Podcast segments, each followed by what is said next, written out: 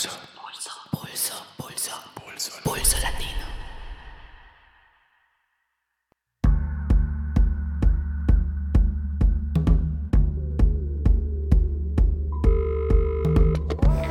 Santarém e o Tapajós são alvos da expansão do capital e a soja tem sido indutora desse processo desde a chegada da Cargill aqui no início dos anos 2000.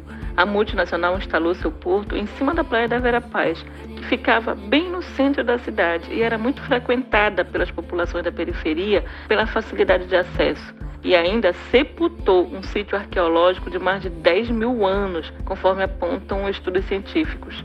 E tudo isso sem realizar estudo de impacto ambiental como exige a lei. Ou seja, a implantação da Cargill veio carregada de violação de direitos ambientais, sociais, econômicos, culturais e territoriais. E nessa esteira da expropriação, outras empresas pegaram carona e a Bacia do Tapajós virou alvo dos grandes empreendimentos. Mais de duas dezenas de portos pretendem se instalar na região, alguns inclusive já estão em pleno funcionamento. E além da logística para o escoamento de soja, como portos, rodovias e hidrovias, a região também é alvo de projetos de mineração, garimpagem, exploração madeireira e hidrelétricas. E essa sânia exploratória, violadora de direitos e promotora de violência e morte, ganhou enorme força com o governo Bolsonaro, que atua como agente protetor do agronegócio. Mas é preciso dizer também que esse ataque não ocorre sem resistência. Os povos do Tapajós, indígenas, ribeirinhos, beiradeiros, agroextrativistas, pescadores, quilombolas, agricultores familiares rurais, pastorais, sindicatos, ONGs, movimentos urbanos, movimentos de mulheres e juventude articulam-se em aliança para manter o Tapajós vivo, denunciando o desmatamento, a grilagem de terras, a poluição dos rios, a privatização dos bens comuns, a violência, a perseguição e assassinato de lideranças populares e fazendo um novo empate contra esses grandes projetos de morte, como na época do nosso amado Chico Mendes. Importantes iniciativas como autodemarcação de territórios e construção de protocolo de consulta nos termos da Convenção 69 da OIT e a mobilização social têm sido valiosas ferramentas de luta. Importantes vitórias já foram alcançadas, como a suspensão da construção da hidrelétrica do Tapajós e um terminal portuário privado na região do Maicá, aqui em Santarém. Os rios são nossa fonte de vida. Assim, as águas que correm no Tapajós são como o sangue que corre nas nossas veias. Por isso, honrando a força da nossa ancestralidade cabana, seguimos lutando pelo direito de gerirmos nossas próprias vidas, pela soberania e defesa dos nossos territórios, pela defesa dos nossos povos. Tapajós vivo para sempre.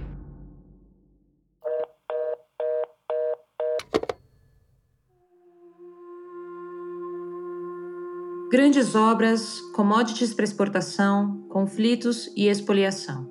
É sobre isso que a Sara fala em seu depoimento que nos chega de Santarém, no oeste do Pará, cidade localizada às margens do rio Tapajós, no ponto em que este importante afluente deságua no rio Amazonas. Sara Pereira é educadora popular da Fase Amazônia e chama a atenção para os conflitos territoriais em torno dos diversos empreendimentos aterrizando na região do Tapajós nos últimos anos. Nas últimas décadas, na América Latina, o horizonte de desenvolvimento que os governos de todas as cores políticas, sejam eles denominados progressistas ou conservadores, passou pelo aproveitamento da demanda da China por commodities agroalimentares, energéticas e minerais, reforçando o papel da região como exportadora de matérias-primas. A socióloga argentina Maristela Svampa cunhou o termo consenso das commodities para se referir a essa espécie de novo pensamento único nos projetos nacionais de desenvolvimento na região. Esse modelo foi chamado por alguns de neodesenvolvimentista e amplamente criticado por seu caráter neoextrativista. Mas quando falamos apenas nesses termos, dá a impressão de que o modelo se resume a plantar soja e exportar, no entanto, há todo um complexo de infraestrutura extrativa e logística necessário para viabilizar esse modelo. No episódio de hoje, vamos debater com três especialistas no assunto: Diana Aguiar, Alessandro Peregali e Alexander Panes Pinto. Eles vão falar para a gente um pouco sobre a expansão da infraestrutura associada à exportação de commodities na América Latina nos últimos anos, os conflitos socioambientais gerados, o papel dos estados e dos arranjos institucionais na viabilização dessa infraestrutura e como a ascensão chinesa e os debates sobre o mundo pós-pandêmico incidem sobre isso.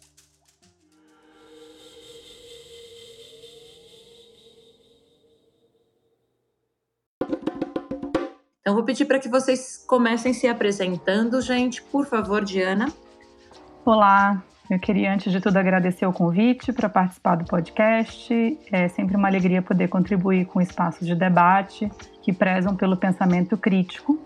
Eu tenho pesquisado a logística da soja no Brasil nos últimos cinco anos, olhando diversas dimensões, em múltiplas escalas, desde os conflitos territoriais até o papel do Estado e a geopolítica de infraestrutura da China. Defendi minha tese de doutorado no IPUR, na UFRJ, no ano passado, Acho que pode ser legal falar o título, porque tem a ver com o podcast e também com esse episódio. O título é As Veias Abertas para a Expansão do Capital, Tensões Territoriais no Projeto para Transformar o Tapajós em Corredor Logístico. Vai ser ótimo debater com vocês, com os colegas Alex e Alessandro, que já vêm intercambiando sobre esses temas há algum tempo. Muito obrigada, Diana. Alexander, por favor. Olá a todo mundo. Bom, meu nome é Alexander Panês. Eu sou ativista pela água e o território aqui no Chile. Além disso, sou pesquisador na Universidade del Biobío, no sul do país. Fiz meu doutorado aí na, na geografia na Universidade Federal Fluminense, lá no Brasil.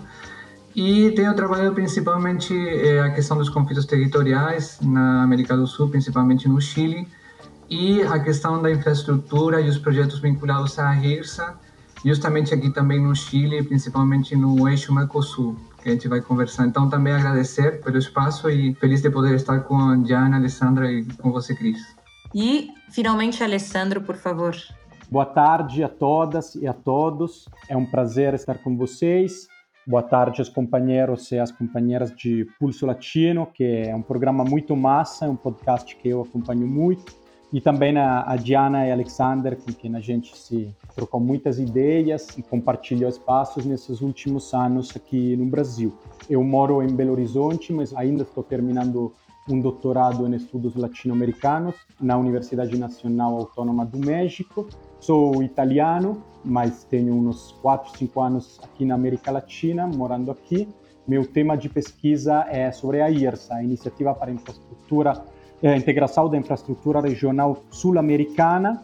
Vou defender a tese no final desse ano. Também colaboro com, com um grupo de pesquisa lá da Itália que se ocupa de logística, se chama Into the Black Box, dentro da caixa preta, que é um pouco o símbolo do, do contenedor, né? do container, que é esse, a nova tecnologia, nova, já velha, mas assim, a tecnologia principal da logística global hoje em dia e assim muito prazer de estar com todos vocês. Desculpem às vezes meu meu português ainda não está muito bom. Valeu, Ale. Não se preocupa, porque, como a gente sabe, o Pulso Latino é o podcast com mais portunhol de toda a podosfera. E, bom, o episódio aqui já deu para ver que só gente de peso, né? Mas é, a gente pode começar por conhecer um pouco mais sobre como essa dinâmica se expressa nos territórios por onde se construíram ou se projetaram essas grandes obras de infraestrutura. E para a gente se aproximar dessas realidades, é, nós recebemos alguns depoimentos de lideranças sociais, como nós já escutamos da Sara, né? E agora vamos escutar outro, né? Lideranças que estão resistindo a esses projetos em diferentes regiões do Brasil e da América Latina também. Nós escutamos o relato que veio lá do Tapajós, na Amazônia brasileira, e agora a gente vai ouvir mais um depoimento em outra região do país, mais precisamente do oeste da Bahia, onde comunidades quilombolas resistem ao projeto da Ferrovia de Integração Oeste-Leste, mais conhecida como FIOL. Quem faz o relato é Abraão Rodrigues Borges, quilombola, presidente do Sindicato de Trabalhadores e Trabalhadoras Rurais de Bom Jesus da Lapa e vice-presidente da Associação da Comunidade Quilombola Bebedouro. Bom dia, companheiros e companheiras. Eu, Abraão Rodrigues Borges, presidente do Sindicato de Trabalhadores Rurais e também morador aqui do Quilombo Bebedouro, que faz parte da minha associação também aqui, sou vice-presidente quando se fala da Valec, quando se fala de grandes empreendimentos, eu fico muito decepcionado, porque a mesma Valec, que é um empreendimento do governo para o desenvolvimento do país e grandes outros empreendimentos do governo que diz que é para desenvolver o país, eu não consigo entender porque que desenvolvimento é isso? Que a minoria eles esmagam, eles não respeitam, eles passam por cima, entendeu? Então esse desenvolvimento, esse progresso ele tem um nome. Ele não é para o pequeno produtor, ele não é para a agricultura familiar, ele não é para os quilombolas, ele não é para os indígenas, ele não é para o pessoal do, do cerrado, do sem terra, para os acampados, ele é praticamente para o agronegócio. É o que deixa visivelmente que a gente vê para o agronegócio, porque eu falando diretamente do meu território e dos demais territórios aqui da região de Bom Jesus da Lapa, nós nunca sentamos de uma certa forma legal pra, com a Valec e colocamos as nossas exigências, os nossos direitos na mesa para eles atender. Todos os nossos direitos, eles dizem que não podem. Enquanto isso, eles trabalham dizendo que é em nome de um progresso. Mas nós que estamos aqui, nós estamos sendo esmagados, nós estamos sendo coagidos, negociou com os grandes empresários, passou, entendeu? É, as indenizações, nós pequenos produtores não recebemos. Então, assim, eu, eu fico muito chateado e não consigo entender que progresso é esse, que evolução é essa, que fala que tem que passar, que tem que desenvolver através dos grandes empreendimentos de ferrovia, de aquovia, vários tipos de transporte, mas nós ficamos aqui sempre a ver os navios passar, a ver o trem passar daqui mais uns dias, a ver as grandes barcas passar nos rios onde tem água também o suficiente, porque nós não fazemos parte desse progresso. Então, assim, desde 2010, quando a Oicos e a Coinanias veio para a nossa região, nos orientando que estaria vindo aí o empreendimento da Valec, estava nos orientando como nós comportaríamos, como nós ia ser beneficiado, para nós sentar para negociar, falando dos nossos direitos, nós acreditamos que talvez a nossa vida ia mudar para melhor. Que ali vinha o progresso, que o nosso direito não ia ser retirado, algumas coisas pendentes com os fazendeiros, eles disseram que tinha advogado para nos ajudar, mas não é verdade. De quando a Valec chegou aqui, nós só temos sofrimento. O nosso gado abriu as, as nossas cercas, os nossos gados foi embora uma boa parte, perdemos dentro do território do bebedor mais de 25 cabeças de gado nós poderíamos ter registrado uma queixa, nós poderíamos ter fotografado os gados que muitos encontramos ainda fora da região, já nos outros territórios, no PA Batalha, que foi encontrado lá que o gado fugiu pela Valé, que eles abriram a cerca. Só que nós não atentamos para isso e nós que ficamos no prejuízo. E continuamos no prejuízo. Entendeu? Se falando da Valec, se falando de grandes empreendimentos do governo, Valec, Fiol, que seja, como representante desse povo quilombola na região, para nós é uma decepção muito grande.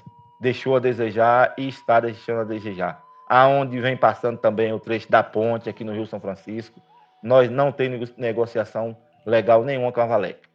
Os dois territórios que é diretamente impactado, Araçá Volta, Bebedouro, os demais que faz também a junção do lado, Lagoa do Peixe, Batalhinha, Rio das Rãs, não tem diálogo com a Valec. Entendeu? O diálogo foi diretamente com os grandes empreendimentos, com os grandes fazendeiros é só decepção. Mas esperamos em Deus que, como ela não passou, nós vamos continuar resistindo e que um dia eles nos ouçam. Diana, você tem acompanhado esse e outros conflitos com empreendimentos logísticos no Brasil já faz alguns anos, né? Então, eu gostaria de escutar um pouco, né, como é que você tem percebido esse processo de construção de resistências por parte dos diretamente atingidos com a construção das grandes obras e pela infraestrutura logística. Bom, eu acho que uma coisa primeiro importante entender é que a expansão da logística da soja ela vai incidir sobre regiões muito distintas do país, né? De certa forma, ela acaba unindo os destinos de comunidades que estão a muitos quilômetros de distância umas das outras. Então você vê em muitos casos comunidades que em princípio não teriam muito a ver entre si e que passam a enfrentar um mesmo projeto em pontos distintos do trajeto desse projeto ou a enfrentar projetos que são diferentes, mas que respondem à mesma lógica, buscam escoar a soja, em geral, das fronteiras agrícolas no Brasil Central. Né? Essa é a, lógica comum que esses projetos, em grande medida, que estão sendo colocados para escoamento no Brasil, né? É expansão da soja no Brasil Central e como fazer o escoamento disso para os portos de saída. Muitos desses projetos buscam, então, atender aos interesses de escoamento da soja a partir de fronteiras agrícolas como, por exemplo, o norte do Mato Grosso, que já é uma região bastante consolidada, mas onde ainda se expande, e o chamado Matopiba, que eu acho que talvez muita gente não conheça. O Matopiba é uma fronteira agrícola que foi desenhada pela Embrapa sobre o cerrado de quatro estados, Maranhão, Tocantins, Piauí e Bahia. Então são as primeiras sílabas de cada um desses estados que formam o acrônimo Matopiba. Por exemplo, os projetos que Sara mencionou, eles são voltados para o escoamento da soja do norte do Mato Grosso, por meio de um complexo logístico que envolve rodovia, que é a BR-163, onde já se escoa muita soja, hidrovia via o rio Tapajós e depois o rio Amazonas, diversos portos na região de Santarém e também Itaituba, e um projeto enorme de ferrovia de quase mil quilômetros, que é a Ferrogrão. O que, que esses projetos buscam? Escoar essa soja cada vez menos pelos portos mais consolidados do Centro-Sul. Então, por exemplo, Santos, que é o principal porto de escoamento de soja no Brasil, que fica a 2 mil quilômetros de distância dessas cidades do norte do Mato Grosso. Então, muitas vezes a soja tem que ser escoada via rodovias ou parte delas em ferrovia até chegar em Santos, a 2 mil quilômetros por terra. Mas se elas tiverem que ir ao porto de Itaituba, está a mais ou menos mil quilômetros. Então, se reduz a metade o trajeto por terra. E de lá eles embarcam em barcaças via o rio Tapajós, depois desaguam no Amazonas. Quando chega no Atlântico Norte, ali na região de Belém, normalmente fazem o transbordo para navios, para cruzar, então, muitas vezes o canal do Panamá e chegar mais rapidamente à China, que é o novo destino prioritário. Né? Já, por exemplo, a FIOL, que é o projeto que o Abraão está fazendo referência, ele busca conectar fazendas de soja que estão devastando o cerrado no oeste da Bahia até um porto que está em construção em Ilhéus, que é o Porto Sul. Isso visa também acelerar os tempos de escoamento dessa commodity, porque hoje em dia boa parte da soja é transportada do oeste da Bahia via rodovias até o porto de Cotegipe, em Salvador. Esses são dois exemplos, mas a gente poderia citar vários de novas vias que estão sendo projetadas, construídas, para mudar o desenho do escoamento da soja no Brasil, cada vez mais via os portos no chamado Arco Norte, que são os portos do Atlântico Norte, de Ilhéus até os portos amazônicos. Só que tudo isso é desenhado a partir de lógicas que não tem nada a ver com os territórios por onde os projetos cruzam, né? O Abraão mesmo chega a colocar que desenvolvimento é esse? Ele faz a pergunta, né? Para quem? E eu acho que ele mesmo acaba respondendo, ele diz é para o agronegócio, não é para eles. Essa imposição de fora, ela obviamente gera muita resistência.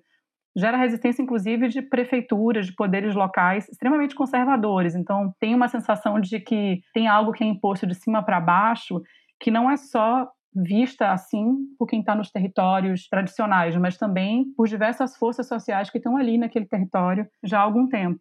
Mas no caso dos territórios de ocupação tradicional indígena, quilombola, ribeirinhos, a gente está falando de territórios de ocupação muito antiga em alguns casos, né? No caso do Tapajós, por exemplo, ali é considerada, de acordo com os achados arqueológicos, uma das regiões de ocupação mais antiga da América do Sul, tem cerca de 10 mil anos de ocupação. E para vocês terem uma ideia, algumas das cerâmicas que são encontradas em escavações na região até hoje têm os mesmos grafismos que os indígenas Munduruku, que é o povo é, mais numeroso da região, pintam no próprio corpo até hoje. Então a gente está falando de cerâmicas de 8 mil anos atrás, que tem uma relação cultural com esse povo que domina a ocupação dessa região.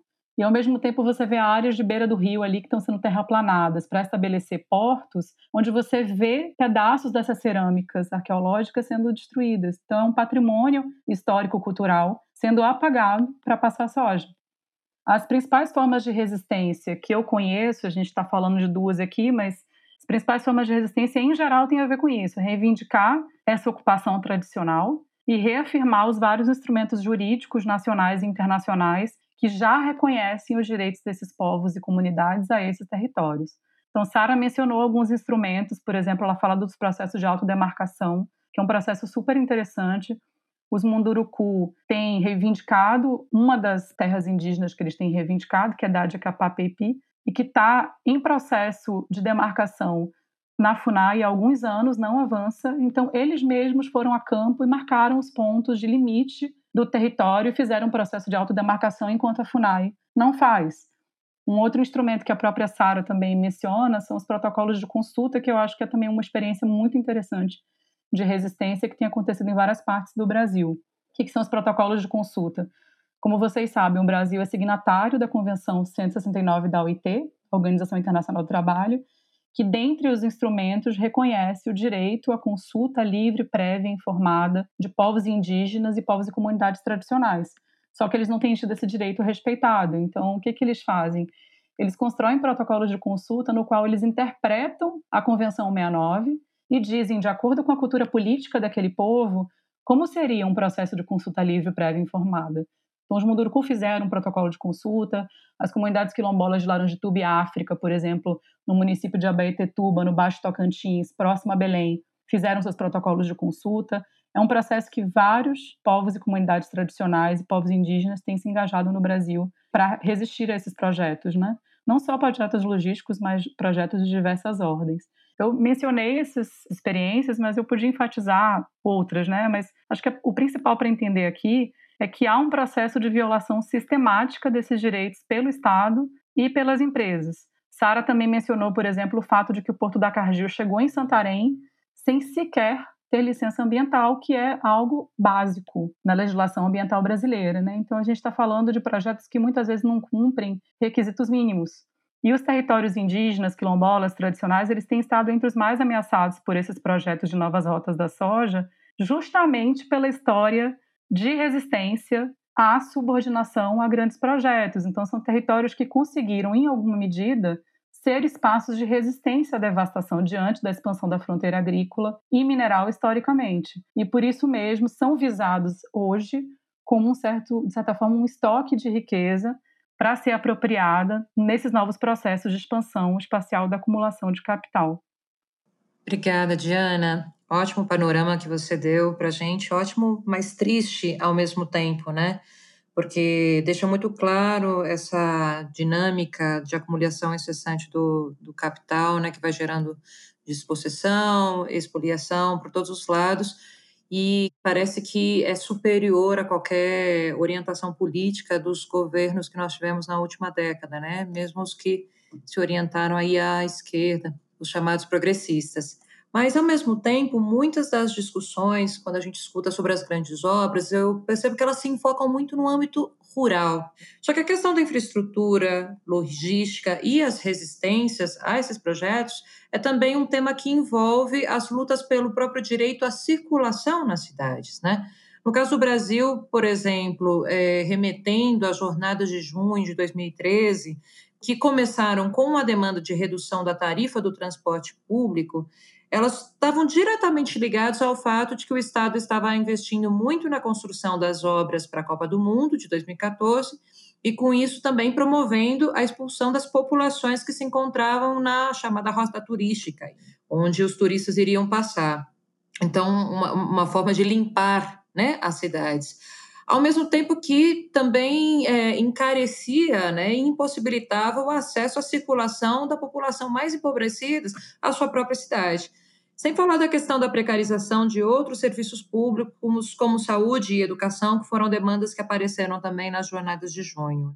Eu queria aproveitar a presença do Alexander aqui para entender como é que isso ocorre no Chile, né? Porque as revoltas populares que começaram em 2019 é, no Chile apresentaram um elemento que eu considero que é comum às jornadas de junho de 2013 se em São Paulo nós falávamos não são só 20 centavos, no Chile ganhou força as palavras de ordem não são só 30 pesos. Alexander, no caso do Chile, as revoltas populares têm alguma relação com a questão da infraestrutura e do extrativismo? Eu acho que a Diana fez uma descrição muito boa né, sobre a, a relação que o extrativismo tem com a questão da infraestrutura e como justamente a infraestrutura e a circulação em particular, a infraestrutura para a circulação é uma questão chave para o momento atual do capitalismo, né? E aí eu acho que essa relação de circulação, extrativismo, no caso da revolta de outubro foi muito muito visível, assim como a Cris comentou no caso das protestos de junho. A gente poderia falar que talvez a parte mais visível da relação entre infraestrutura e rebelião foi justamente aquilo que a Cris comentou, né, sobre o preço da passagem. Que isso tem a ver justamente por quê? Porque foi o, o aumento do preço da passagem do metrô aquilo que foi realmente que quebrou essa barragem de precarização da vida que estava acontecendo no país, né? Porque também, assim como nas protestas de junho, apareceu um monte de demandas sobre educação, saúde, aposentadoria, no caso do Chile. Mas é importante e é uma coisa muito interessante também de que seja a questão da circulação das pessoas, o fluxo na cidade e justamente a crítica a mercantilização da infraestrutura, aquilo que acabe gerando uma amplidão de eh, apoio popular diante das revoltas, do processo da revolta, né?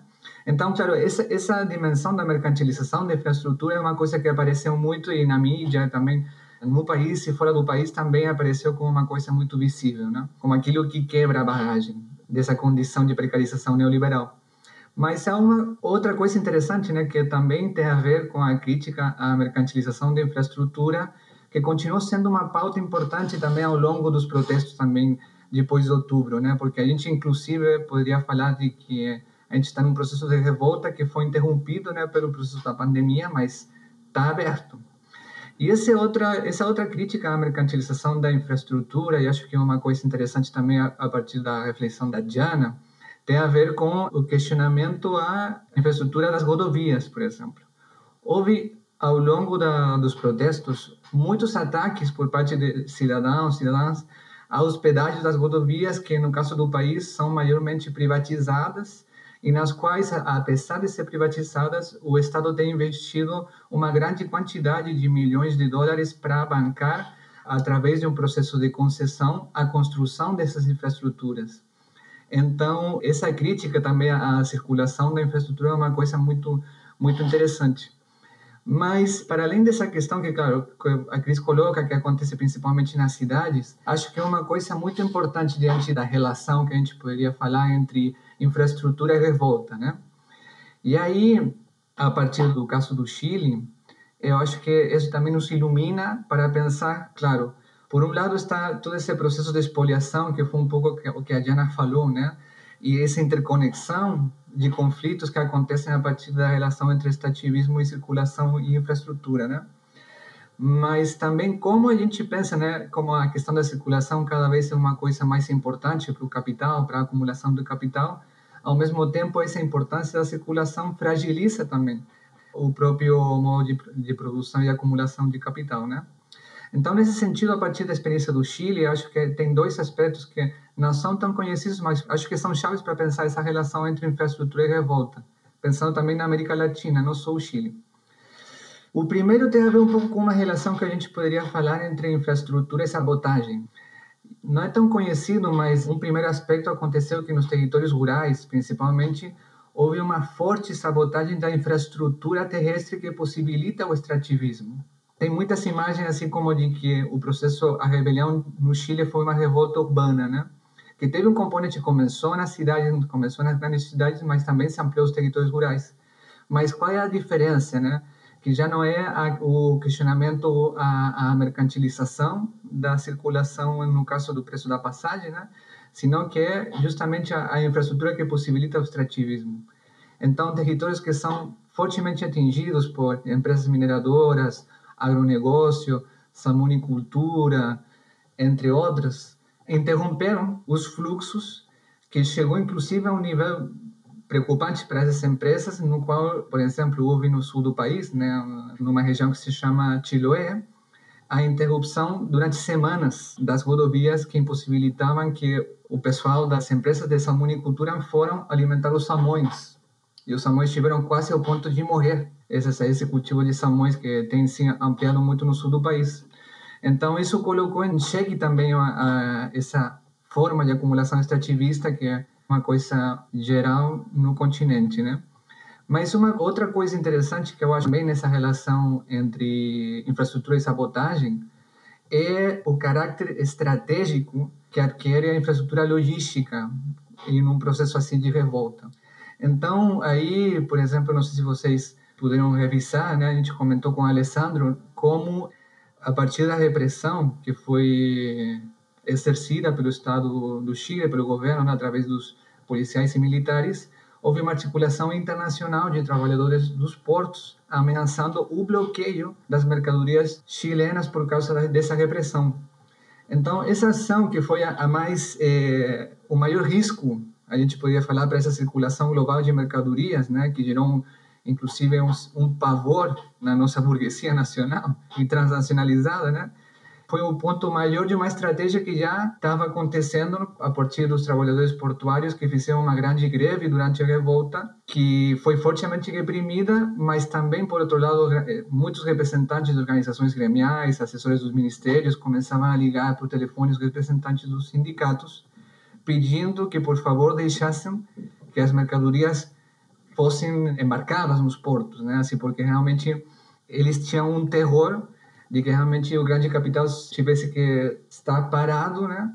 Se os portos não funcionavam, né?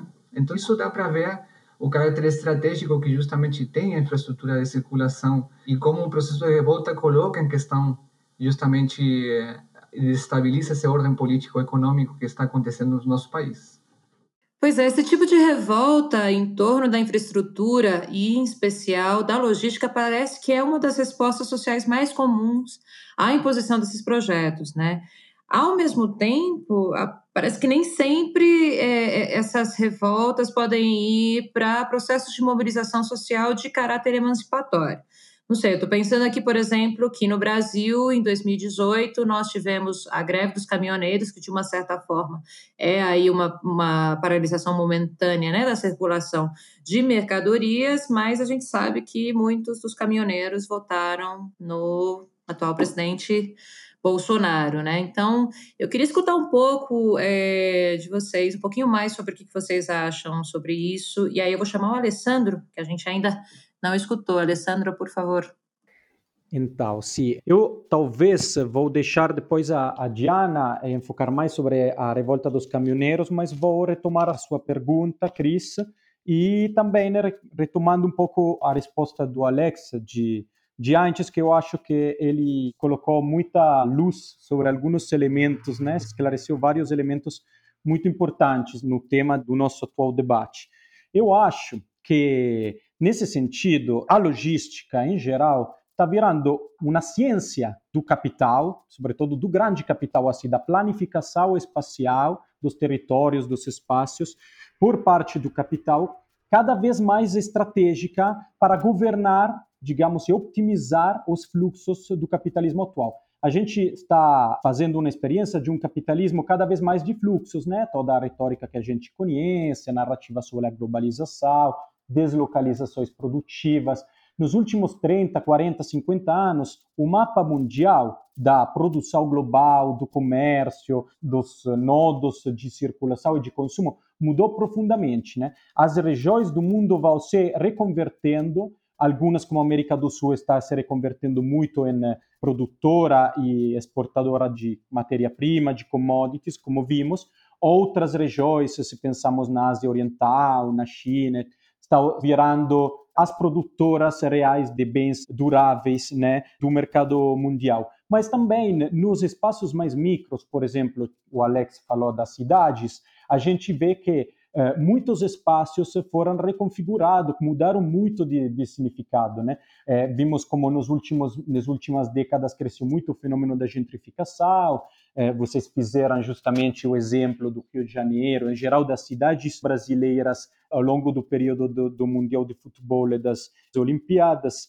E, em geral, a economia, os espaços, os fluxos estão mudando muito em um plano diretamente local, de escala de diferentes níveis. Né? A logística é um pouco a ciência que tem que dar conta de tudo isso, que tem que dar respostas racionais ao grande capital para gastar o menos possível e fazer eh, os transportes de mercadoria, de informação, porque um aspecto muito importante da logística é também a circulação e a infraestrutura da informação e de energia eh, no tempo menor possível, com menos gastos possível e chegando a todos os lugares assim, que necessitam na hora certa, né? a ideia do justo a tempo, just in time to the point.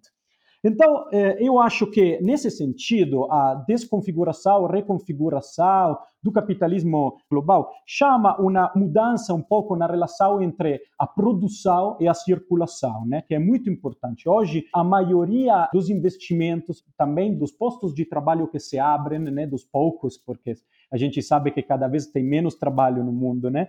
São em ramas, em âmbitos de trabalho que têm que ver de alguma forma com a circulação. Ou porque se produz a infraestrutura, então é produção, mas é produção de construção de rodovia, de ferrovia, de grandes naves, ou porque são os trabalhadores que realmente têm que gerir, têm que administrar, têm que levar para frente a circulação de mercadoria. Um exemplo muito claro é, por exemplo, estamos vendo muito também no Brasil, no último mês tiveram eh, duas greves muito grandes, muito impactantes, que, chegaram a um nível de audiência mediática nacional, que foram as greves dos motoboys, dos trabalhadores de aplicativos das grandes cidades, né?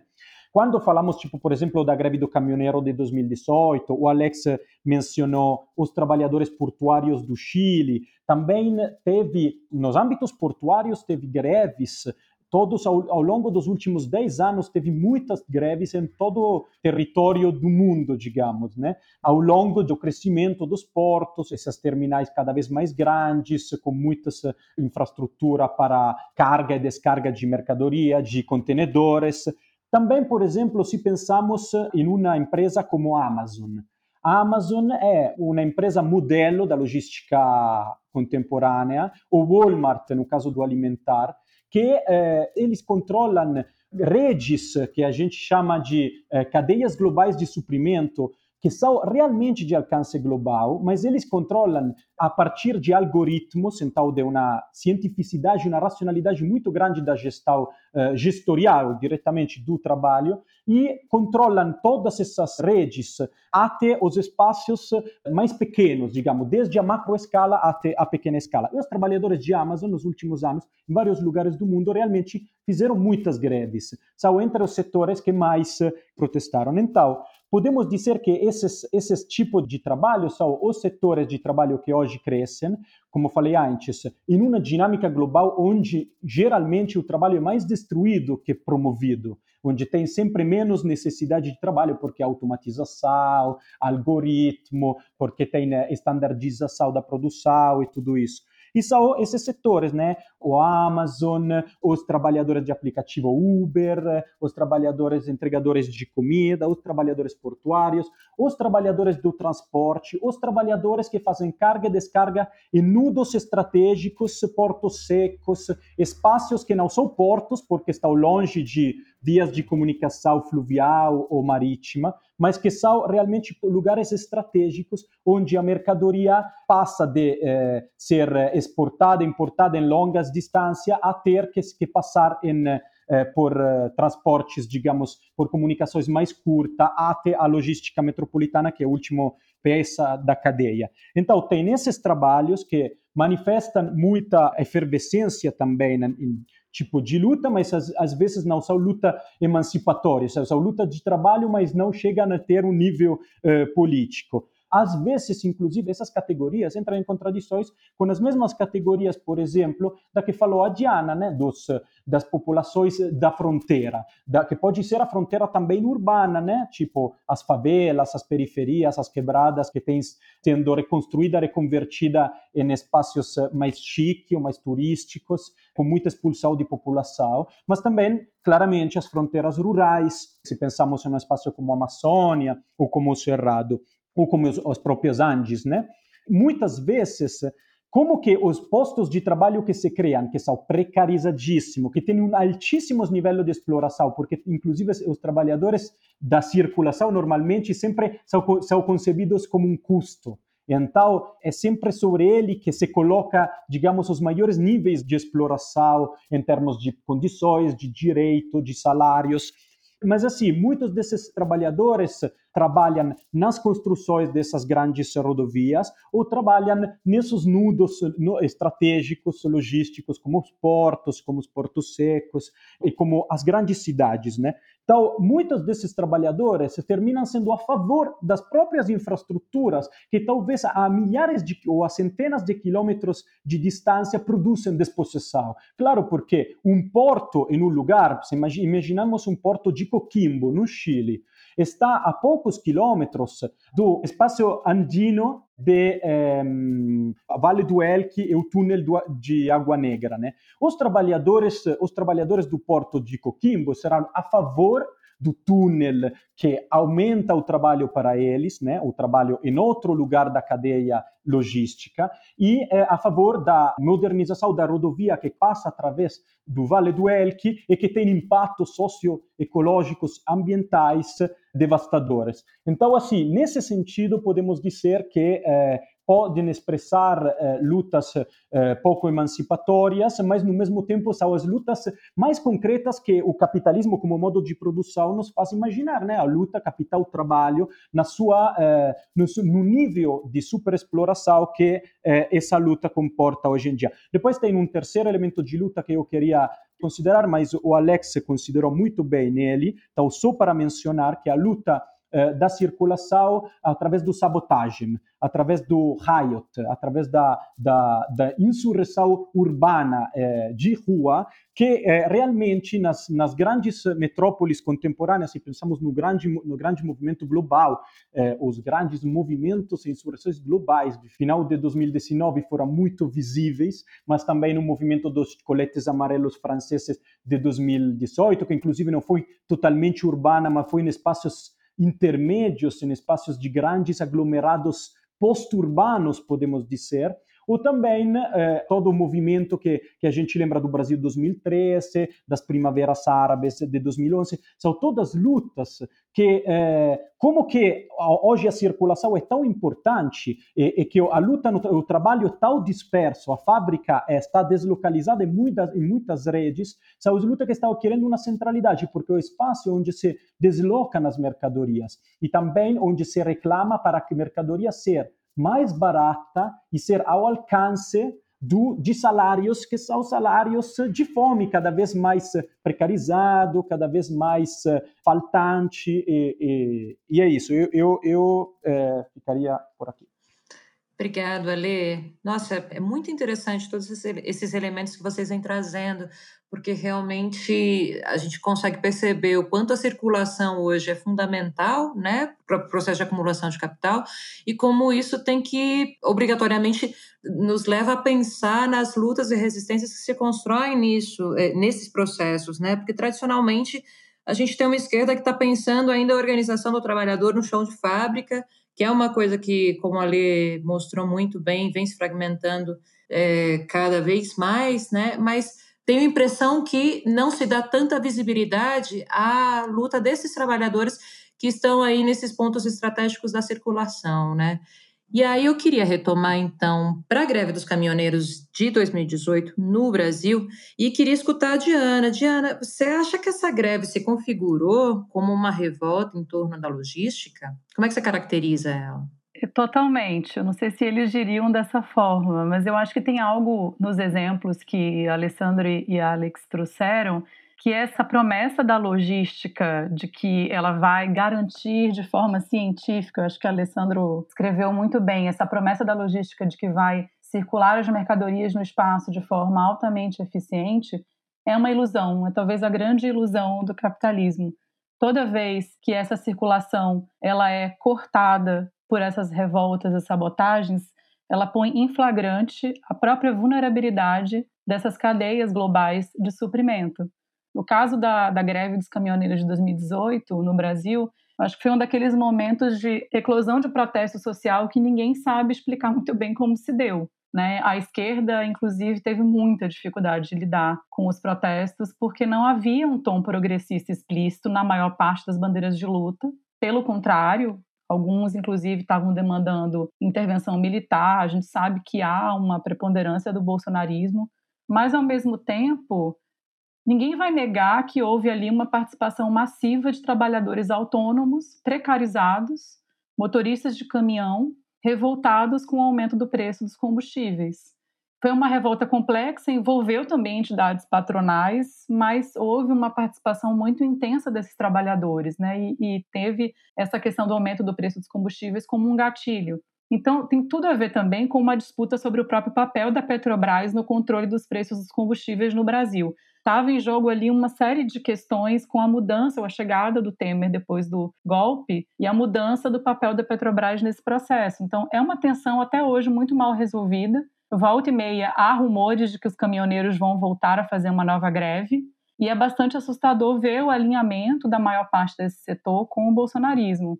Mas uma coisa que ficou bem explícita na época é o quanto esse tipo de greve, que ninguém sabe exatamente como surge, quem controla, tem efeitos enormes sobre o abastecimento nas cidades. Quem estava no Brasil naquela época viveu isso de alguma forma. Então, vários mercados, em vários lugares, faltaram itens essenciais de consumo. Ao mesmo tempo, isso não aconteceu da mesma forma no Brasil inteiro. As cidades menores, onde há uma agricultura familiar forte, por exemplo, tiveram menos problemas de abastecimento. Agora, as cidades do agronegócio que se vangloriam de serem agroexportadoras, em muitos lugares tiveram problemas seríssimos de abastecimento porque commodity não é alimento. Então, a gente vê, por exemplo, no Mato Grosso, que é o principal plataforma de plantação monocultivos para as principais commodities que o Brasil exporta, várias cidades tiveram crise de abastecimento e ao mesmo tempo uma cidade como o Rio de Janeiro, que depende muito do abastecimento de fora do estado, também teve problemas seríssimos de abastecimento. Então, uma coisa que ficou flagrante ali é como o abastecimento do Brasil é precário, né? Ele é muito centrado em circuitos longos e não pequenos circuitos de abastecimento.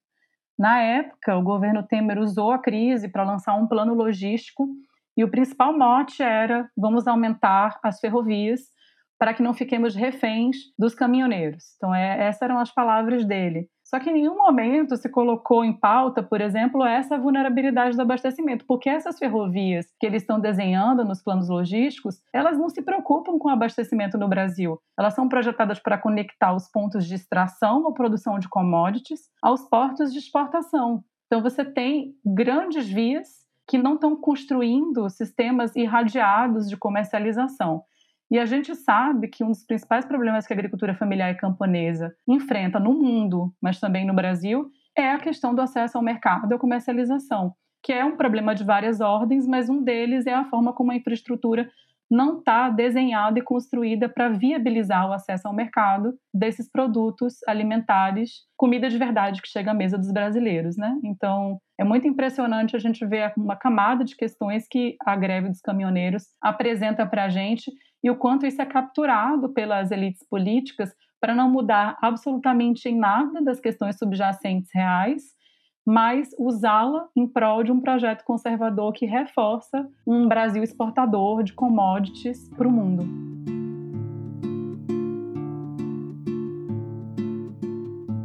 Saludos desde Juchitán, en la región del Istmo de Tehuantepec, Oaxaca, México. Mi nombre es Mario Quintero, soy parte de la Asamblea de los Pueblos Indígenas del Istmo en Defensa de la Tierra y el Territorio y de la campaña global El Istmo es Nuestro. Hoy voy a compartir lo que está ocurriendo aquí en la región del Istmo de Tehuantepec y de estos proyectos de infraestructura en el país que pues tienen que ver con esta lógica de corredores energéticos y de infraestructura que está ocurriendo a nivel global.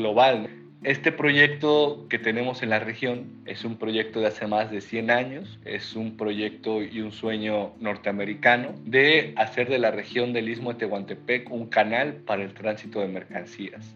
Al no lograr esto, lo que hicieron fue pues justamente influir en la separación de Panamá y Colombia para controlar y culminar el canal de Panamá. Ahora vemos que para el capital global este canal es obsoleto, tarda de carga y descarga de buque a buque aproximadamente 10 días, lo que lo hace un tránsito muy lento. Y lo que pretenden hacer en la región es que en 10 horas se culmine este tránsito. Para eso, pues el istmo de Tehuantepec siempre ha estado como un nodo prioritario en lo que han sido el plan Alfa Omega, el plan Puebla-Panamá, el proyecto Mesoamérica y las zonas económicas especiales que intentaron el gobierno pasado. Este gobierno lo que hace es reciclar todo y con la popularidad y aprobación que dice tener, eh, decir va este proyecto para el beneficio de todos y justo se llama Programa de Desarrollo Integral para el Istmo de Tehuantepec, que viene incluido en un programa nacional de este nuevo gobierno más grande, que es el Programa para el Desarrollo del Sur-Sureste de México. Y también le dicen tren transísmico o corredor interoceánico. Lo que van a hacer es unir el puerto de Coatzacoalcos, Veracruz, con el puerto de Salina Cruz, Oaxaca, modernizarlo y ampliar tanto el puerto como las vías ferroviarias y las autopistas. Al costado de estas ampliaciones van a meter una red de gasoductos para instalar 10 parques industriales de maquilas textiles, eh, pulpa de cartón, papel, de metalúrgicas, de ensamblado de automóviles. Y esta zona no solamente va a transitar las mercancías y va a ser materia prima para la exportación y para el ensamblado, sino eh, como parte del plan migratorio de este gobierno, se pretende contratar mano de obra migrante, porque justamente los compas centroamericanos vienen huyendo de estas políticas extractivistas y neoliberales de sus países, pues México va a captar ¿no? su mano de obra aquí en esta nueva frontera sur, que en realidad pues es un muro sin tabiques, es una frontera que va a mitigar el avance migrante a Estados Unidos y dejar claro que pues este proyecto sí es un proyecto que va a destruir la naturaleza, que está violando todos los derechos de los pueblos indígenas y pues ya aquí en el Istmo de Tehuantepec tenemos la experiencia de los parques eólicos, 28 parques, más de 2.000 aerogeneradores, en su mayoría empresas españolas y que pues no hay ningún beneficio. Otra promesa más del desarrollo y esta es una de las promesas de las energías renovables, de la transición energética y que esto también es un corredor energético que se conecta a los proyectos del centro del país y que viaja hacia el sur para conectar a la industria centroamericana en la frontera con Guatemala. Lo que van a hacer con esta red de gasoductos que les platicaba hace un momento es un gasoducto que va a ir Veracruz, Salina Cruz y de Salina Cruz a Guatemala.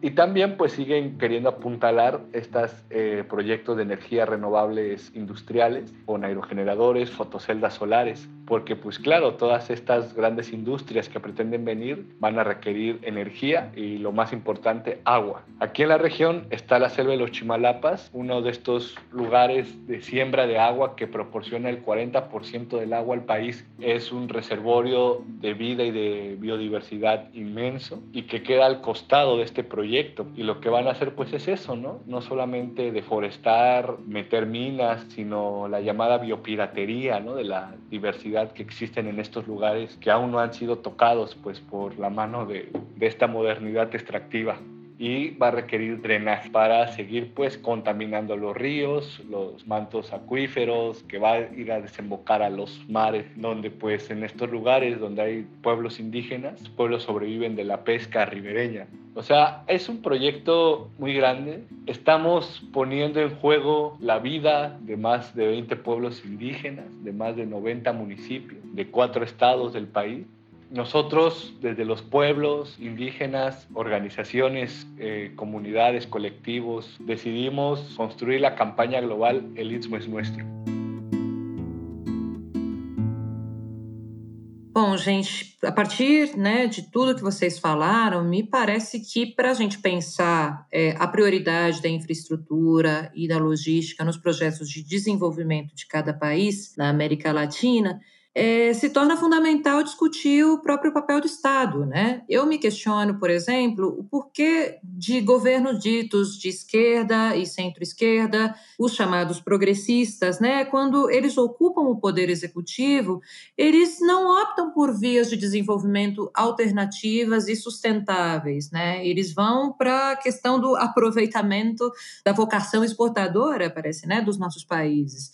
E quando nós falamos sobre isso, muitos dos defensores do progressismo, eles argumentam que era a única via de desenvolvimento possível para que se pudesse gerar crescimento econômico a curto prazo e com isso pudesse então promover um pouco de distribuição de renda. Porém, a gente sabe, né, que os custos ambientais e sociais eles são altíssimos.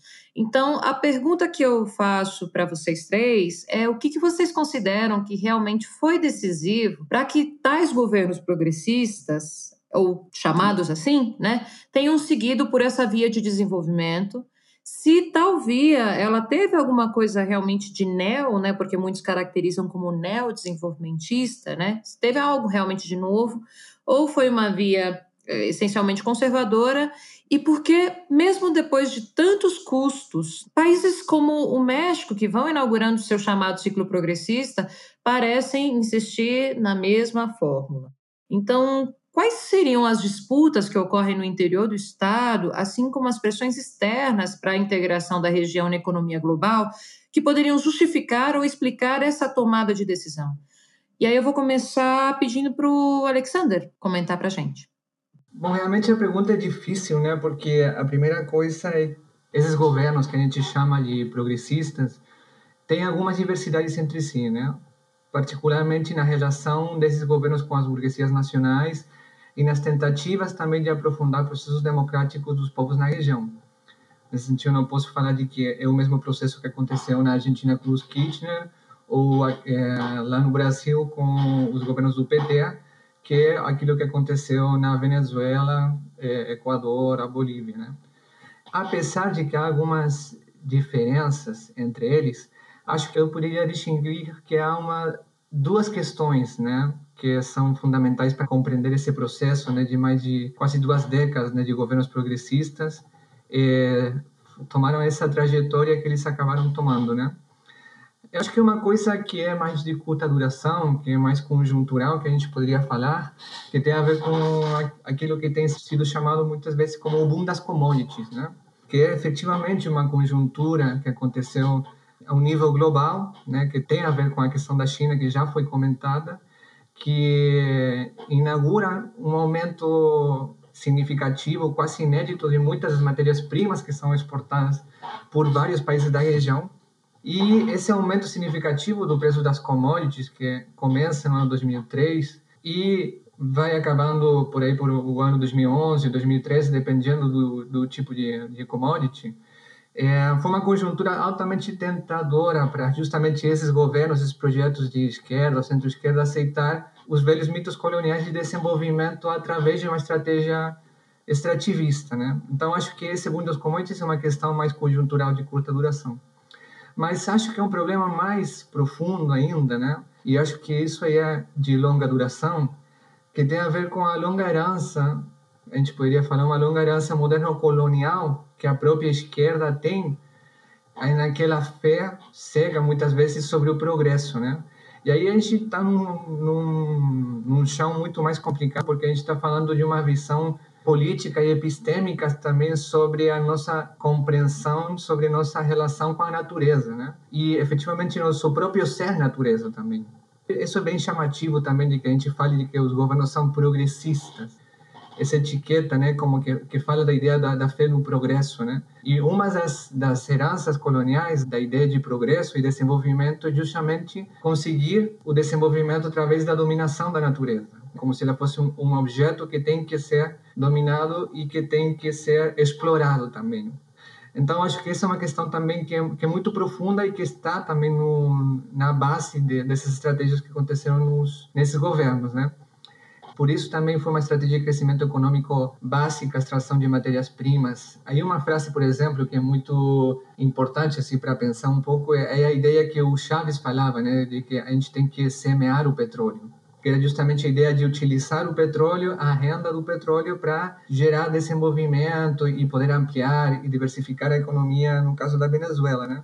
Mas justamente é chamativo e que no caso da Venezuela, por exemplo, o porcentagem de, de, exportação de petróleo não só não diminuiu durante a, a, o período que o Chávez esteve no governo, sino que inclusive aumentou a exportação de petróleo por parte da Venezuela. Então a gente vê essas contradições por parte dos governos. E nessa estratégia então de incremento da extração de matérias-primas, é claro que houve diferenças com os governos neoliberais, principalmente com a participação estatal. E aí há uma diversidade entre os diferentes países, mas houve um aumento na participação estatal na extração ou na apropriação da renda para programas sociais por parte desses governos. E aí a questão da infraestrutura, já que eles estão nessa estratégia, é completamente fundamental. E a ação estatal para possibilitar a infraestrutura é um aspecto chave. E aí o melhor exemplo, eu acho que é propriamente a questão da IRSA, né, que talvez o Alessandro vai comentar mais adiante, Mas a IRSA, né, que é a Iniciativa de Integração Regional para a América do Sul da Infraestrutura, né, a gente tem que lembrar de que é uma iniciativa que surge né, nos anos finais dos anos 90 como um suporte de infraestrutura para o ALCA, né, esse acordo de livre comércio que estava sendo impulsado pelos Estados Unidos. Mas o momento em que a IRSA é realmente assim possibilitada enquanto iniciativa regional, que consiga ser efetivamente bancada financeiramente, foi só através da chegada do governo Lula e a participação que tem o BNDES em toda a questão de financiamento dos projetos de infraestrutura na região. Que aí nos, meus colegas podem falar muito mais sobre essa participação específica do Brasil. Mas eu quero, o que eu quero chamar a atenção é que não é somente uma coisa que se reorienta né, a partir dessa iniciativa que aparece nos Estados Unidos, sino que é tomada pelos governos progressistas e inclusive acaba sendo um dos pilares do, daquilo que ele chama de integração. A construção da Unasul como iniciativa regional teve como um dos seus eixos a criação da COSIPLAN, né, que é efetivamente o Conselho de Infraestruturas que adota a gestão dos projetos de, da IRSA e a coordenação entre os diferentes países. E aí, então, por isso é uma coisa muito interessante, né? Porque há toda uma retórica, uma épica dos governos progressistas em torno da ideia da integração. E essa ideia, por exemplo, do Bolívar acima do cavalo, né, com a espada, assim como chamando para a integração da América Latina, que é uma narrativa muito forte em alguns governos, né? No final das contas, quando a gente chama e vê quais são as prioridades da integração, a gente vê que realmente justamente infraestruturas para a circulação de mercadorias é o eixo central daquilo que os países estão chamando de integração. Não estou falando que não existam outros, mas esse é um, um eixo central desse projeto que foi construído entre os governos progressistas da América do Sul. Agora eu acho que a gente está num outro momento, né? Não só político, mas também assim do próprio processo também de acumulação do capital, né? E aí você comenta a questão do México, que eu aí Alessandro conhece mais a situação do México, mas eu particularmente percebo que é, a chegada do AMLO, do López Obrador, é, chega tarde, né? Nesse ciclo de, de, expansão das commodities, dos preços das commodities, com essa retórica justamente da, de conseguir o progresso e o desenvolvimento através desses projetos também de grande infraestrutura. E aí a gente vê que, infelizmente, no caso, por exemplo, olhando o retorno do kirchnerismo, no caso da Argentina, a gente percebe que, ao parecer, não há uma autocrítica também de uma eleição respeito a um balanço crítico do que foi aquela experiência dos governos progressistas, porque a gente vê alguns sinais bastante errados, por exemplo, quando a gente revisa, né, esse, por exemplo, o projeto de produção suína, que está sendo no fundo impulsionado pelo governo a partir de um acordo com a China, é, que justamente é um mega projeto também de criação de porcos, que teria um impacto gigante também na, e de demanda também de pressão de consumo de, de alimento e matéria e energia também a partir desse projeto e que ao parecer é uma ideia interessante para o governo do Fernandes. Essa é uma é uma questão importante, né? Obrigada, Alexander. É, não sei se a Diana ou o Alessandro gostaria de complementar. Sim, é, eu acho que a fala do Alex foi bastante precisa em delinear assim, as razões estruturais e conjunturais desses consensos que a gente percebe muitas vezes em governos de matizes tão diversos, né? Mas eu queria trazer um elemento também que é os tempos nos quais estamos inseridos. Né? A gente está vivendo num tempo marcado por um certo triunfo da razão neoliberal. E eu faço questão de falar razão neoliberal para ir além da ideia de uma forma de governo e de um regime de acumulação, mas falar mesmo de uma forma de ver e pensar o mundo. Eu acho que os sociólogos franceses Pierre Darvaux e Christian Laval foram muito felizes nessa ideia da nova razão do mundo e desse entendimento de que o que o neoliberalismo vai fazendo é mudar a própria forma como o Estado opera, né? O Estado passa a ser um Estado empresarial, ou seja, que opera dentro da lógica de uma empresa, a serviço das empresas. E os próprios indivíduos vão se tornando também empreendedores de si mesmos, né? São indivíduos e empresas. E os governos ditos progressistas, em alguma medida, diria em ampla medida, reproduziram essa lógica e acreditaram que seria via um processo de aprofundamento de um Estado a serviço das empresas que a gente iria alcançar uma ideia de progresso e desenvolvimento que eu acho que a Alex trouxe críticas muito relevantes.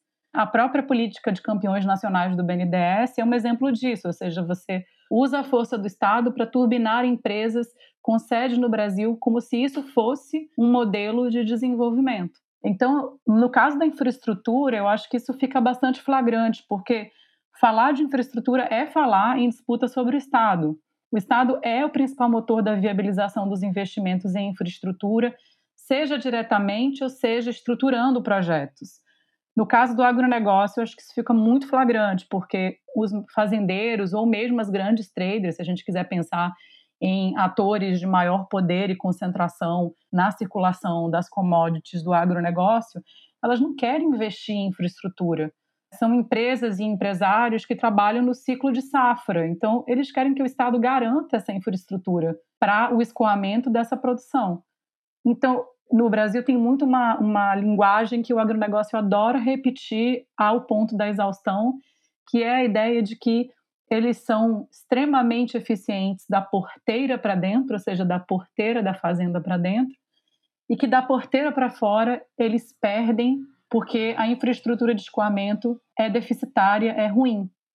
E essa divisão do porteira para dentro e porteira para fora, ela está inscrita numa lógica de crítica neoliberal ao Estado muito forte, porque a ideia de que o espaço privado é eficiente e o espaço em que o Estado deveria prover é ineficiente. Então, tudo isso muito fortemente também é traduzido na ideia do custo Brasil. Todos os brasileiros já ouviram isso em algum momento. Isso é o custo Brasil. Custo Brasil é a ideia de que o Estado não tornou eficiente o suficiente para os empresários seus processos de acumulação de capital, envolvendo aí também a circulação. É muito interessante que Dardot e Laval eles falam que a infraestrutura são os bens comuns do capital. Eles são contra qualquer coisa que seja comum, mas naquilo que serve à continuidade ou ao aprofundamento da acumulação de capital pelas empresas, eles vão demandar. Então, acho que eles são, também são muito hábeis em refutar essa ideia reducionista de que o neoliberalismo é um Estado mínimo. Na verdade, o neoliberalismo é uma repaginação do Estado para que ele cada vez mais haja em favor dos interesses privados. Inclusive, em algumas esferas, o Estado é cada vez mais máximo. Por exemplo, o encarceramento massivo de partes da população, a segurança e a militarização como uma forma de repressão social e todas as formas de cuidado da propriedade privada, né?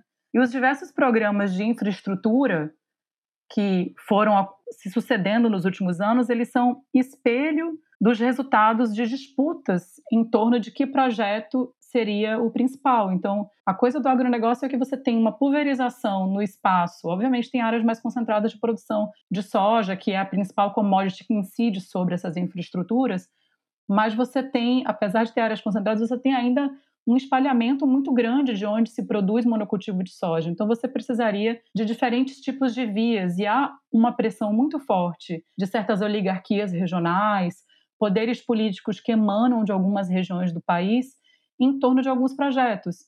E esses projetos vão subir ou descer na agenda pública, muitas vezes a depender do poder político econômico desses defensores desses projetos. Então, se em algum momento o Blairo Maggi, maior produtor de soja do Brasil, esteve no Ministério da Agricultura, os projetos que servem às áreas de produção da AMAGE, da empresa que ele é o principal gestor e dono, né, herdeiro, vão ser vão ganhar força na agenda pública. Essas disputas elas estão acontecendo o tempo inteiro sobre a agenda pública de infraestrutura, justamente porque os empresários não querem investir na infraestrutura, eles querem que esses bens comuns do capital lhes seja garantido pelo Estado né?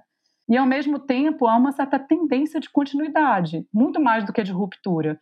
Se a gente olha os programas de infraestrutura do governo Fernando Henrique, se a gente olha o PAC, o Programa de Aceleração de Crescimento dos Governos Petistas, e a, o IRSA como um espelho regional do PAC, porque os programas, os projetos que estavam na IRSA estavam também no PAC no Brasil, não era necessariamente no caso do, do, dos que entravam no Brasil, né? Não é que eles existem à parte do PAC. E se você olha o programa de parceria de investimento do Temer e depois com o mesmo nome, que o Bolsonaro deve ser algo inédito na história do Brasil, de um presidente que se elege e não muda o, o nome do programa de infraestrutura, nem sequer o ministro. Esses programas eles têm muita continuidade em relação aos projetos que estão lá colocados como prioridade. a principal reviravolta que a gente vai tendo ao longo do tempo são nos modelos de financiamento e viabilização disso. Então, historicamente, a infraestrutura é vista como um motor central do desenvolvimento e isso é algo compartilhado entre esquerda e direita. Não é à toa que as empreiteiras, né, que a construção civil teve um papel tão importante durante a ditadura com as grandes obras, e isso se seguiu em governos muito diferentes. Mas o que, que foi mudando? Para pegar o passado mais recente, né? Durante os governos petistas, na era PAC e esse investimento forte do Brasil na, na, nos projetos do ISA também, em outros países da região, os principais arranjos institucionais eram você teria empreiteiras brasileiras, bem na lógica dos campeões nacionais, com recursos do BNDES implementando as obras. Então, o Estado estava, ao mesmo tempo, gerando emprego via essas obras, fortalecendo empresas brasileiras. É uma ideia que atravessa bens comuns do capital. Então, é, essa era a lógica que estava colocada para os projetos aqui e que, ao mesmo tempo, o Brasil exportava para os outros países da região, inclusive para a África também, né? A Lava Jato ela promove uma ruptura nesse modelo. Então, essa é uma grande mudança que acontece nos últimos tempos, porque com a investigação sobre essas empreiteiras e sobre o BNDES, muitas dessas empreiteiras entram em crise, vários desses projetos ficam parados, elas começam inclusive a vender para outras empresas, e vários projetos que estavam colocados em pauta e que seguem colocados em pautas não se concretizavam. Desde então, a principal tentativa é concessão para iniciativa privada, ou seja, romper com esse modelo que olhava para as empresas, para empreiteiras brasileiras. Você faz mudanças, isso não necessariamente é melhor, a lógica dos bens comuns do capital, da infraestrutura com bens comuns do capital se mantém, né? Uma lógica concentradora de circuitos longos, mas você tenta mudar o modelo de viabilização. Essa ruptura e essa transição até agora não se completou. Vários desses projetos estão em pauta, buscando, por exemplo, o financiamento de vias das mais diversas. Houve durante muito tempo uma aposta na China como grande ator que iria financiar e concretizar esses projetos, essa é uma aposta que segue colocada para alguns atores e menos para outros. E há também várias apostas no sentido de financiarização, de você fazer com que o mercado financeiro invista em infraestruturas, o que é algo sempre posto à dúvida, porque o mercado financeiro quer retorno de curto prazo, enquanto que a infraestrutura é investimento de longo prazo, né? Então, para trazer um pouco assim o panorama mais concretamente de infraestrutura no Brasil, o que, que tem continuado e o que, que de alguma forma tem se transformado e que está em aberto para a gente ver o que, que vai acontecer também daqui para frente. Obrigada, Diana. Alessandro? Então, não, eu acho que a Diana chegou exatamente aí ao ponto que para mim é, é central, né, dessa questão, é que tem um pouco a ver com uh, o falso mito da ausência do Estado no neoliberalismo. Ou seja, toda a narrativa, eu acho que é uma narrativa tanto da direita, dos neoliberais, que reivindicam isso, pensamos ao ministro atual da Economia, Paulo Guedes, no Brasil, né? como dos antineoliberais, dos progressistas que, que falam também nisso. E todo mundo concorda que no neoliberalismo não tem Estado, não há Estado, quase. Ou seja, a parte em funções muito básicas e em redução totais. Na verdade, eu acho que isso é um grande erro, né, pensar nesses termos, eu acho que o papel do Estado simplesmente mudou. A Diana falou muito bem dessa questão da razão neoliberal, então não vou entrar nessa, mas assim, eu acho que muito basicamente o que era o papel do Estado no compromisso fordista keynesiano da década dourada, digamos? Era eh, limitar, permitir a lógica do capital se, expandir, mas limitá-la, por um limite a ela, um limite em nome de uma harmonia do conflito da dialética capital-trabalho. Agora, eu, desde essa ideia de compromisso fordista keynesiano, agora chegamos a uma ideia completamente diferente, que qualquer investimento do Estado na economia é antineoliberal. Isso não é certo. Ou seja, o Estado no neoliberalismo tem como objetivo promover a criação de mercados, exatamente como falou a Diana. A infraestrutura como bem comum do capital é isso, é permitir, e também é investimento de longo prazo, aí onde os capitalistas individuais, privados, preferem investimento de curto prazo, porque dá mais lucro imediato, né? Então, assim, eh, a ideia do Estado investir na infraestrutura nunca foi realmente um problema para os neoliberais de nenhum tipo. Nesse sentido, o chamado ciclo progressista não se diferenciou muito. Simplesmente eles assumiram um papel importante do Estado, também garantido pela questão da, dos preços das commodities, né, que permitiram maiores reservas nacionais, e assumiu isso como uma bandeira do antineoliberalismo. Na verdade, é que eu acho que isso foi um grande erro em que muitas pessoas caem no analisar a questão do progressismo, do neoliberalismo. Tem também outra questão para mim. Ou seja, por que os progressistas reproduziram esse modelo, né? Eu acho que muitas das propostas progressistas, também algumas propostas interessantes em si, foram capturadas um pouco por atores capitalistas regionais ou globais, né? Pensamos, por exemplo, ao Banco Mundial, né? Na década de 90, final da década de 90, eles se autochamavam Novo Banco Mundial e se autochamavam de progressistas, né?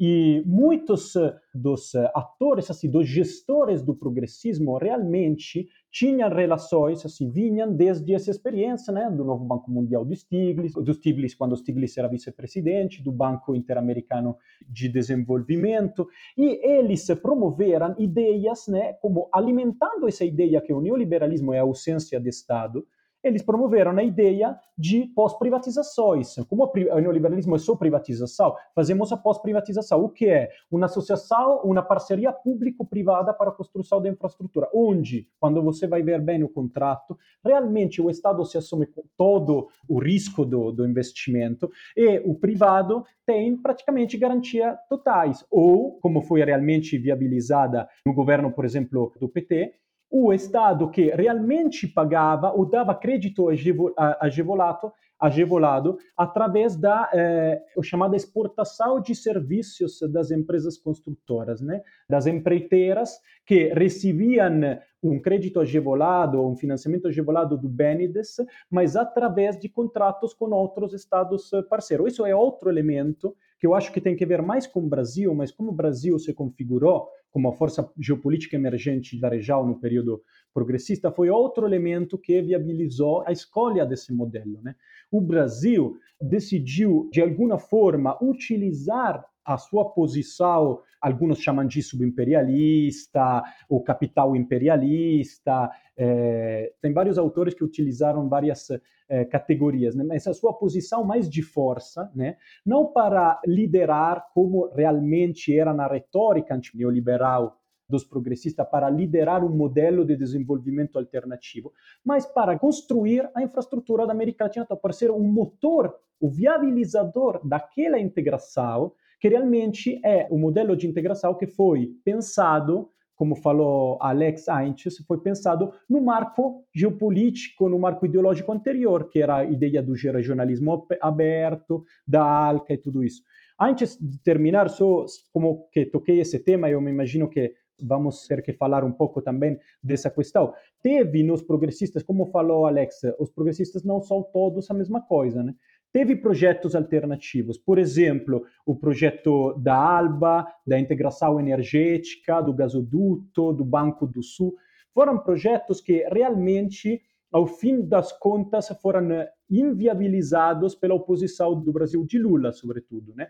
Então, se nos primeiros anos do progressismo, como despuntaram algumas opções alternativas, para além do fato que muitas dessas opções eram muito pouco coerentes entre si e muito mais uh, na retórica que na realidade, talvez um pouco de efetivo que podia ter foi de alguma forma descartado, mas de maneira muito como uma escolha, digamos. Por exemplo, na questão da integração energética em 2007, teve uma escolha muito clara da parte de Lula, que não era aquilo o modelo de integração que eles queriam. Então, assim, tem um pouco de vários desses elementos, eu acho. Perfeito, Ale. Queria ficar contigo ainda para retomar algumas coisas. Bom, a, a, Diana comentou um pouco e você também na sua fala comentou um pouco aí sobre esse modelo é, que o Brasil escolheu, né? Que envolveu aí a, a política dos campeões nacionais, a política de financiamento do BNDES para a construção de grandes obras não só no Brasil, mas além das fronteiras e que foram também grandes obras que, de uma certa forma, geraram também conflitos sociais. A gente pode citar aqui o caso, por exemplo, da Bolívia e o Tipnis e a, empresa, e a, e a presença de empresas brasileiras né, em, em territórios dos outros países latino-americanos.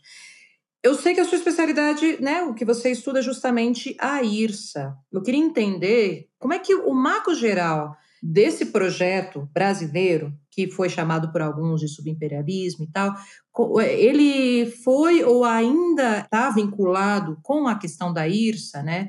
A IRSA que foi aí talvez o, o, mais ambicioso plano de integração continental. Você pode focar um pouquinho mais na questão da IRSA, por favor?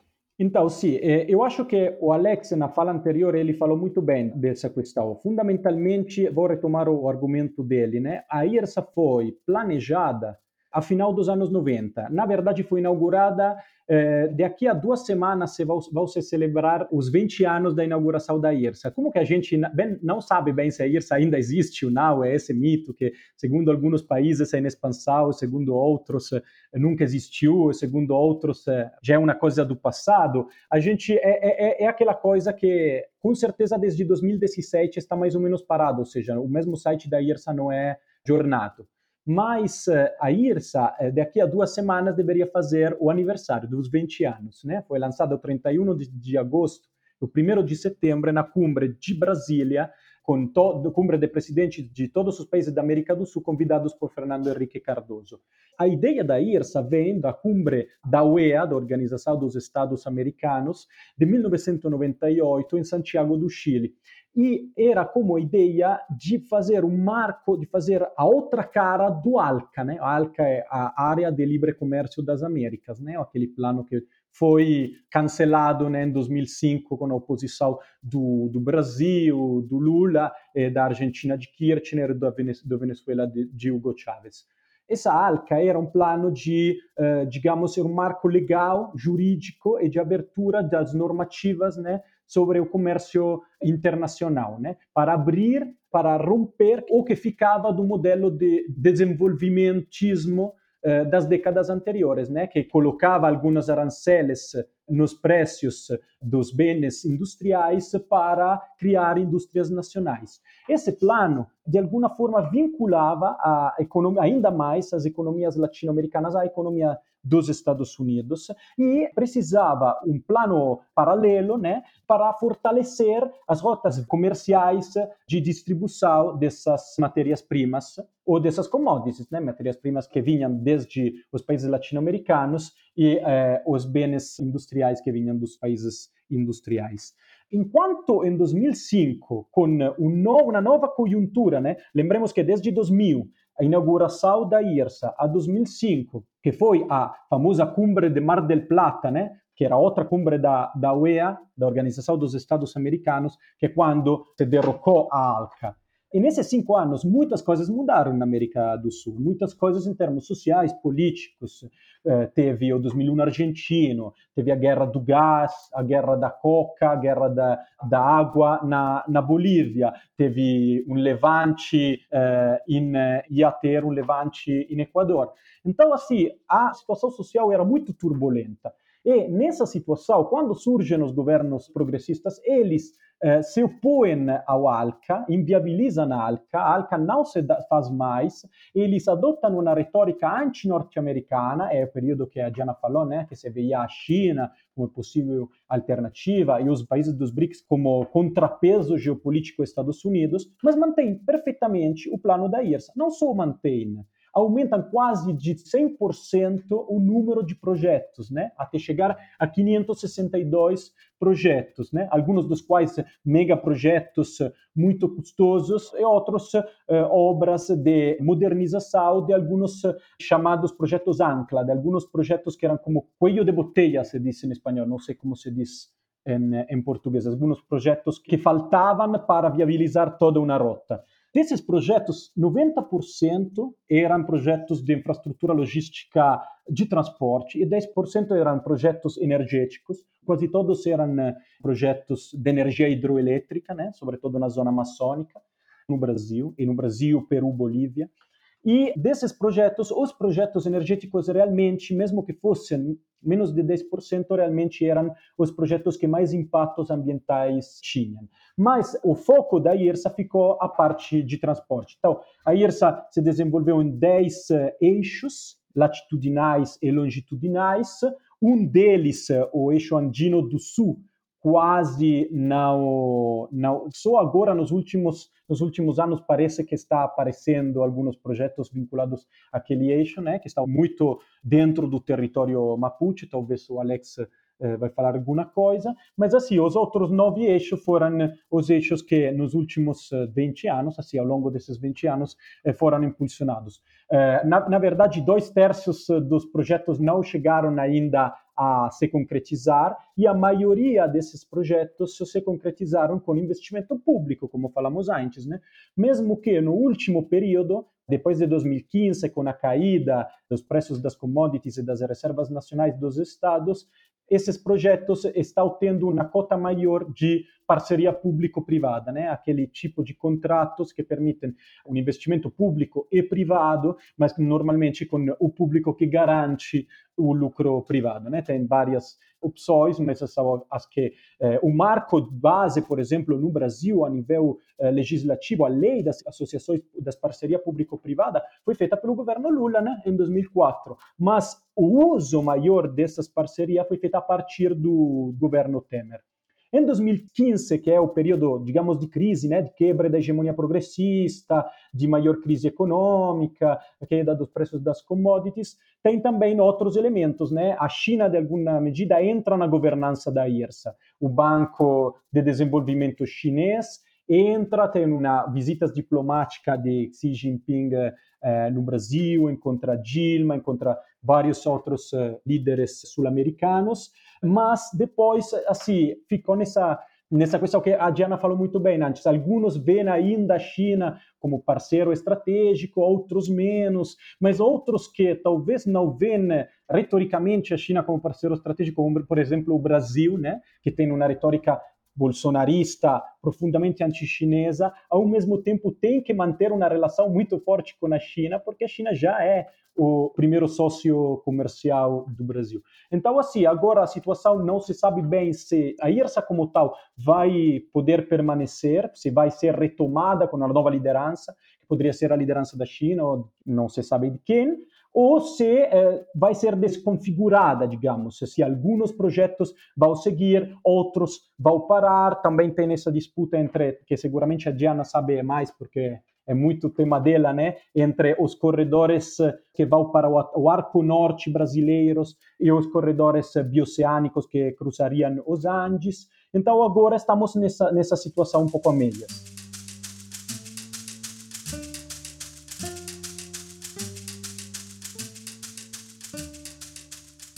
Gente, para ir finalizando essa conversa super rica em elementos que vocês trazem aqui para a gente, ao mesmo tempo bastante complexa, né?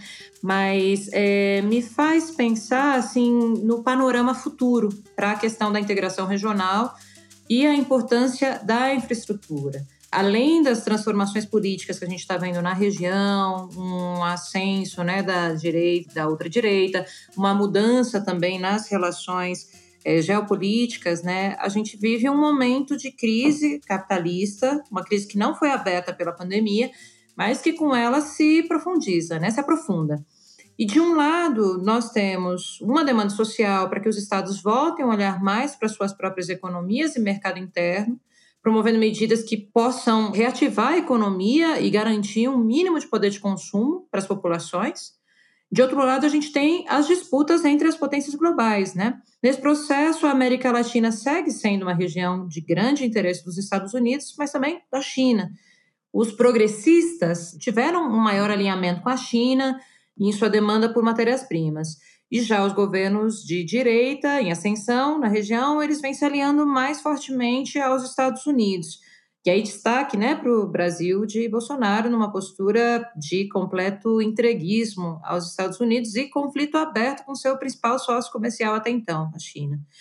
Esse Brasil, né, que, como a gente citou aí é, ao longo do programa, exerceu um papel importante na integração da América Latina, permitindo, se não uma autonomia completa, pelo menos uma relativa autonomia com relação aos interesses diretos dos Estados Unidos e abrindo possibilidades de novos acordos comerciais. Então, pensando em todo esse cenário, eu queria escutar de vocês como é que vocês percebem as tendências no futuro próximo. Diana? Então, talvez uma primeira coisa para dizer é que, como tudo no governo Bolsonaro, o que não tem é estabilidade de posições. Então, ele se elegeu com um discurso extremamente sinófobo. Quando ainda era deputado federal e pré-candidato, esteve em Taiwan, em evidente desafio à China, e disse naquele momento que a China não estava comprando do Brasil, mas comprando o Brasil. Depois de ser eleito, mais ou menos no segundo semestre do primeiro ano de mandato, ou seja, segundo semestre de 2019, houve uma mudança bastante sensível, que também foi momentânea, que já mudou de novo, da forma como o Bolsonaro passou a se referir à China. Então, mas isso é muito interessante de pensar, porque obviamente o Bolsonaro ele é muito alheio a pressões sociais diversas, mas ele não é alheio às pressões sociais do capital. Então, os exportadores do agronegócio ficam bastante preocupados com essa postura de animosidade ideológica do Brasil sob a gestão do Bolsonaro com a China, pelas razões que vocês já falaram, né? Principal parceiro comercial do Brasil e tal. E o que, que aconteceu? Ano passado, o Bolsonaro teve numa é, ronda pela Ásia e quando ele esteve em Pequim, ele fez a seguinte fala: eu estou tranquilo porque eu estou num país capitalista. Uma ressalva esdrúxula, mas que na prática o que ele queria dizer é que eu não estou num país comunista, não tem problema eu estar aqui. E logo depois teve a cúpula dos BRICS no Brasil e ele também estava numa história de amor com o Xi Jinping. Então, em vários momentos, ele tem mostrado uma tentativa de aproximação, porque o Brasil, hoje, o ministro da Infraestrutura faz referência ao atual programa de concessão de infraestrutura para iniciativa privada, que é o PPI, como o maior programa de transferência de ativos para iniciativa privada do mundo. Ou seja, o Brasil está à venda, venham comprar. E, basicamente, há um entendimento de que não há como você avançar num processo desse sem a participação da China, porque falar de infraestrutura no mundo de hoje é falar da China. A China primeiro incidiu na logística da soja e nesses redesenhos que eu mencionei como consumidor, porque é o maior consumidor da commodity soja, como é o maior consumidor de algumas das principais commodities que o Brasil exporta. Mas eu acho que a soja é muito representativa porque se existe um processo que está levando à frente o redesenho das rotas logísticas no Brasil, é a expansão da fronteira agrícola da soja. Então, se num primeiro momento a China incidiu sobre isso, nesse redesenho, para buscar rotas que chegassem mais rapidamente ao Pacífico e não aos destinos prioritários anteriores, que a União Europeia era o grande comprador e hoje está de longe na segunda posição, cada vez mais a China tem incidido sobre esse processo como potencial investidor. Então, aquele modelo que ruiu com a Lava Jato, eu tinha mencionado, né, há toda uma tentativa de que a China entre com tudo no investimento nesses projetos. Quando, na cúpula dos BRICS no ano passado em Brasília, houve toda uma conversa, inclusive discursos públicos, no qual eles diziam que havia uma tentativa de alinhamento entre a iniciativa Belt and Road, Cinturão em uma Rota, que é a principal iniciativa de infraestrutura da China para o mundo de redesenho das rotas logísticas, tendo a China como vértice, que basicamente envolve a Eurásia em grande medida, mas que tem vários países latino-americanos assinando acordos de parceria. O Brasil se recusou a assinar, mas ao mesmo tempo declarou essa tentativa de alinhamento. Então, independente de estar no Belt and Road, Brasil, em tese, está aberto a buscar conectar os, os projetos que estão no programa brasileiro com o programa chinês. Agora, depois da pandemia, em que a gente sabe que o Bolsonaro seguiu a lógica do Trump de chamar o coronavírus do vírus chinês e todos os problemas diplomáticos que isso tem gerado, é aquilo, né? Nada no, no governo atual tem estabilidade de mais do que, às vezes, uma semana.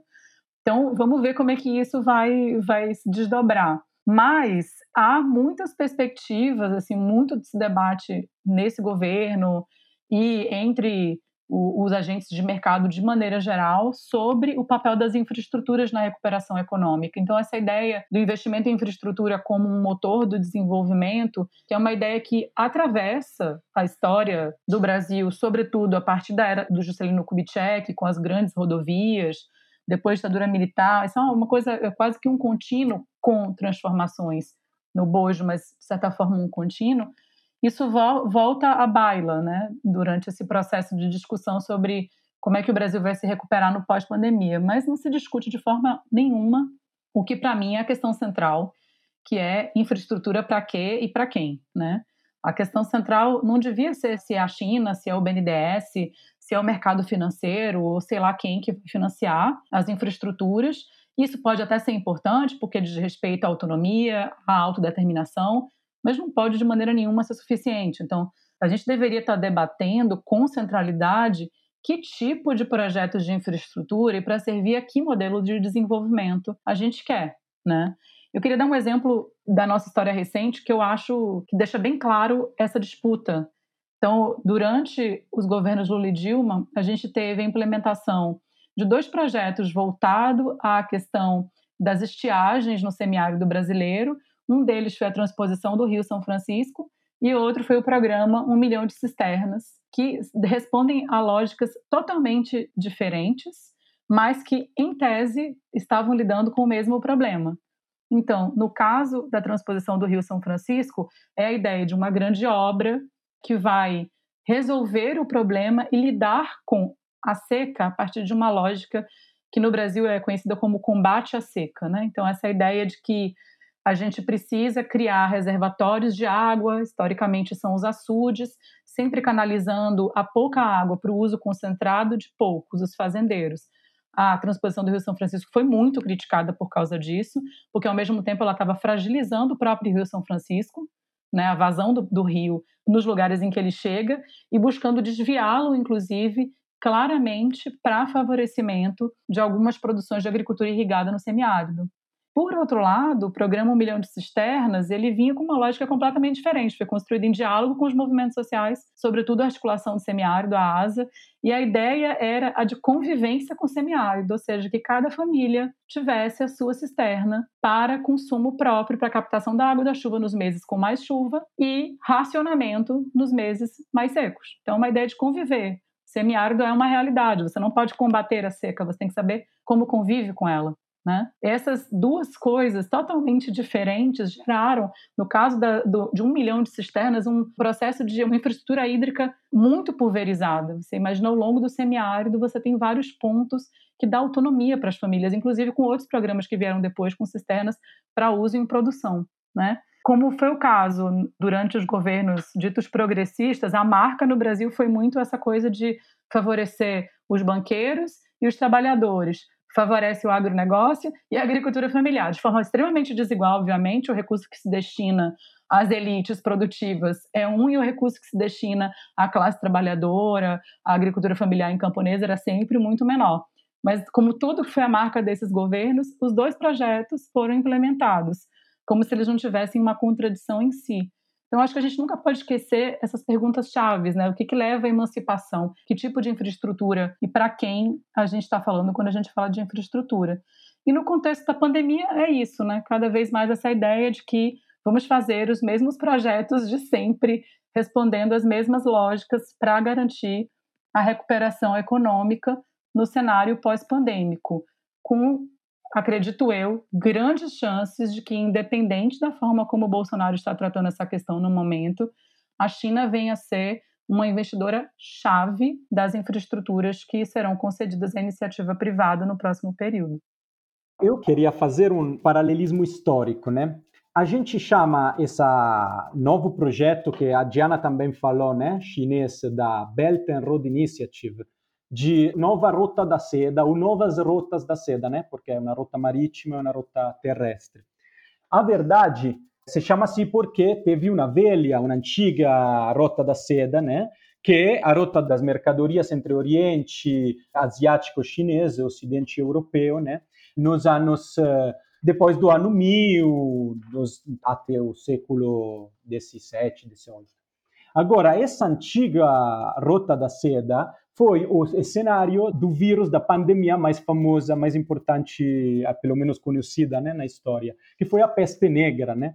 Eu li um artigo muito interessante, não lembro de quem, mas que falou que realmente a peste negra teve o spillover, né, o passagem do mundo animal ao mundo humano, na província chinesa do Hubei, e passou ao longo da Rota da Seda, teve uma primeira expansão na Pérsia, que hoje em dia é o Irã, que foi o segundo foco temporal mais importante do coronavírus, e depois entrou na Europa passando pela Itália, né? no caso da antiga Rota da Seda pelo porto de Gênova, na Itália, nesse caso, pela Lombardia e Emilia-Romagna, que é o território mais importante do ponto de vista logístico, como passagem da nova Rota da Seda. Depois foi para a Europa e, bom, naquela época não tinha conexões transatlânticas, mas nesse caso a passagem seguinte foi pelas Américas, né? Agora, essa imagem, esse paralelismo, eu acho interessante porque naquela época a passagem foi para chegar à Europa, demorou 18 anos, de 1330 a 1348. Hoje em dia, para chegar à Europa, demorou mais ou menos um mês e meio, e duas semanas a mais, três semanas a mais, para chegar às Américas, né? Isso dá uma ideia de quanto é forte a interconexão né, logística desse mundo globalizado. Então, o vírus se espalhou pelas rotas logísticas mais importantes, mas, sobretudo, essas rotas não puderam ser fechadas porque o mundo depende realmente dessas rotas. Faço um exemplo. Os Estados Unidos têm muita maquinária cara, industrial, de tipo médico mas eles exportaram, deslocalizaram a produção de máscara. Só 5% da produção de máscara se faz nos Estados Unidos e eles tiveram que manter rotas importantes abertas com a China e com o México para importar máscaras, né? No mesmo tempo, a gente viu quanto foi forte a luta mundial geopolítica entre todos os países, né, pelo abastecimento, pelo suprimento de maquinária, eh, com esses, eu lembro que antes de chegar ao estado de Maranhão, uma expedição chinesa foi bloqueada duas vezes nos Estados Unidos, né, com eh, ventiladores, né, da terapia intensiva.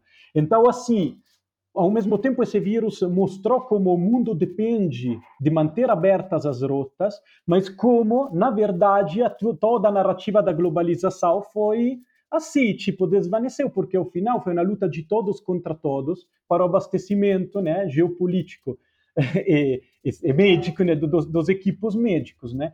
Então, tem uh, saídas, tem, tem sintomas contrastantes nessa dinâmica. Por um lado, por exemplo, vimos que entre os trabalhadores considerados essenciais nesse momento do coronavírus, são praticamente todos os trabalhadores das cadeias logísticas, desde os caminhoneiros, os trabalhadores da ferrovia, dos ferroviários, os trabalhadores da logística metropolitana, os entregadores de comida à casa das pessoas nas grandes cidades, ou seja, todo que é trabalho na linha, na cadeia de suprimento, foi considerado trabalho essencial ou seja, que, são os setores que, como sabemos, são super explorados hoje e que mantêm a estrutura de funcionamento das nossas sociedades, né? mas através das quais também se espalhou muito o vírus, para além do fato que muitos deles, desses trabalhadores, foram obrigados a se expor ao vírus e fizeram também greves muito interessantes, assim, muito fortes no período alto da, da nos, nos países deles, né, quando chegou o período pior da epidemia.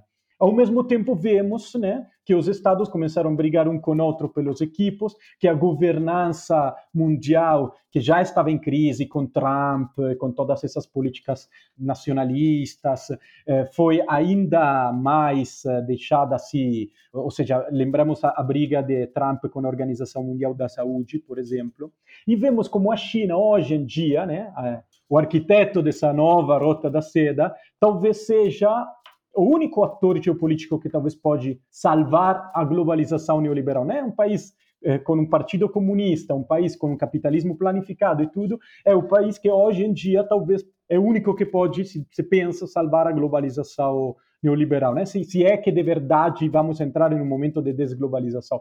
Quem sabe aqui, entre a retórica e a realidade, muitas vezes eh, não se entende bem. Tem algumas dinâmicas que se vêem, na, na, por exemplo, na logística de escala, digamos, micro, né, dessa Amazon, das plataformas, é, do Uber, a uberização e tudo isso que, que vem como realmente essa crise pode ser uma saída emancipatória. Muitas vezes é uma saída né, para centralização ulterior, para mais capitalismo. Já vemos como nesses setores né, da economia da distribuição de pequena escala já tem uma supercentralização da economia. Todos os pequenos estão morrendo, digamos, estão caindo e ficam os grandes monopólios, né, sobretudo da infraestrutura das plataformas digitais, que são infraestruturas também, né, como falei. E no último, assim, esse grande enigma, né, que será que vai usar de novo a construção da infraestrutura física, material, investimento nela como sair da, da crise? É, abaixo de qual macro projeto, de qual ideia, de qual pacto social hipotético é, vai fazer e de qual rumo geopolítico também? Então, assim, todas essas coisas são realmente perguntas importantes hoje em dia. Eu não, assim, não me atrevo a fazer dar respostas porque realmente, realmente não sei. Eu, eh, Diana e o Alex colocaram muitos temas muito interessantes como disjuntiva, né, de, de hoje para para pensar. Pois é, na verdade é difícil, né, esse negócio de projeção sem a gente cair um pouco no cenário aí mais de futurologia, né, como falava a Diana antes do programa e sobretudo pela pela alta incerteza do, do cenário que a gente está experimentando, não? Isso tem mexido várias estruturas, né? E sobretudo, por exemplo, aí quando a gente fala sobre infraestrutura e logística, a gente também vê de que esse contexto da pandemia tem mostrado a fragilidade das cadeias de, globais de valor, né? Tudo isso que o Alessandro falava do just in time, de, desse processo de circulação global e essa organização também de informação, não só das mercadorias, mostrou seu lado mais frágil também com todo esse negócio da pandemia. Mas eu queria dizer assim que olhando para o continente, né, eu acho que a fala da Diana é muito precisa para ver também que isso que está acontecendo no Brasil é uma em algumas coisas, né, porque o Brasil tem essa particularidade do governo Bolsonaro, né, mas essa discussão sobre a discussão sobre a reativação econômica e a, quais são as estratégias que estão sendo debatidas é uma tendência nos diferentes governos, no caso da América Latina, né? E aí, por exemplo, no caso do Chile, né, é, no mês passado, eu posso comentar, né, que foi criado um fundo público de reativação, como um fundo Covid-19, né, acordo a Covid-19, especialmente voltado para a construção de infraestrutura. E a infraestrutura é um dos pilares de, de um grande projeto de reativação econômica no país, que foi uma que a coisa interessante, né, que a, a propósito dessa conversa que a gente está tendo aí sobre essa transversalidade da, da lógica da relação infraestrutura, extrativismo e capitalismo, né? É uma coisa transversal porque os principais partidos políticos, no caso do Chile, firmaram esse acordo, esse partido de da histórica centro-esquerda, né, da concertação, mas inclusive também teve partidos do Frente Amplio, que como a nova esquerda no país que também participou nesse grande acordo, né?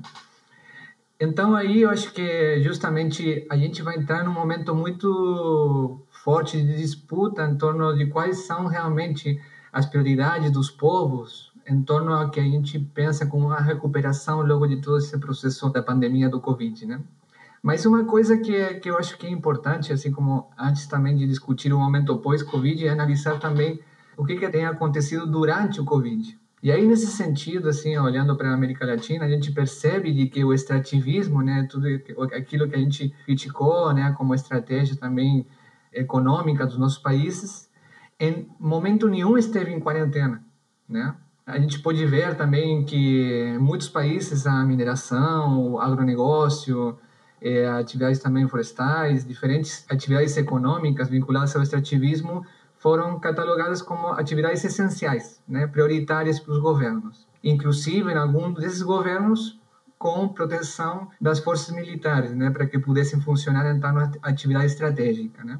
Que é interessante também por um processo de militarização que a gente também vê a propósito da quarentena, da, da pandemia, né? Então, eh, a gente vê de que, assim como se tem outros âmbitos da vida que foram paralisados com a quarentena, o extrativismo não parou né? Em alguns casos se aprofundou. E com muita impunidade, nos, em alguns casos que, por exemplo, o Brasil teve, tem muitos nesse sentido, né?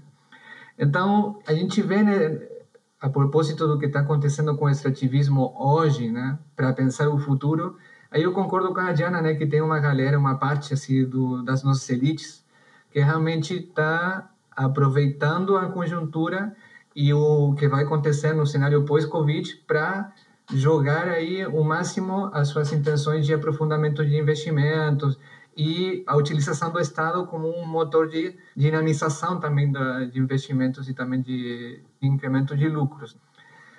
Mas, por outro lado, vejo duas tendências a mais também, que, que acho que também estão, estão em curso.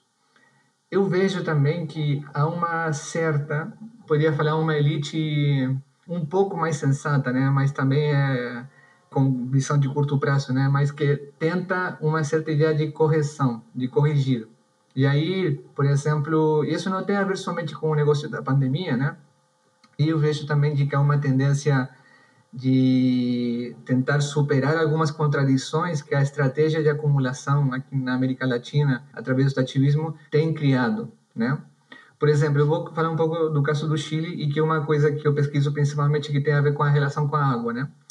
Uma das questões mais problemáticas para as grandes empresas mineradoras do agronegócio tem sido justamente a diminuição da disponibilidade de água nas diferentes bacias do país, e isso tem a ver com o incremento no consumo por parte das mesmas empresas, vinculado também às consequências do colapso climático, mas principalmente pelo aumento do consumo de água por parte dessas empresas, dessas atividades econômicas, o que tem criado uma situação dramática de abastecimento, inclusive, do água, da água potável para muitas famílias que moram nos territórios rurais. A propósito também do que a Diana falava no caso do semiárido, né? Mas aí, nesse cenário, qual é o plano, né? Os caras estão vendo que esse cenário tem criado uma competitividade territorial muito grande e que não é sustentável ao longo prazo, né?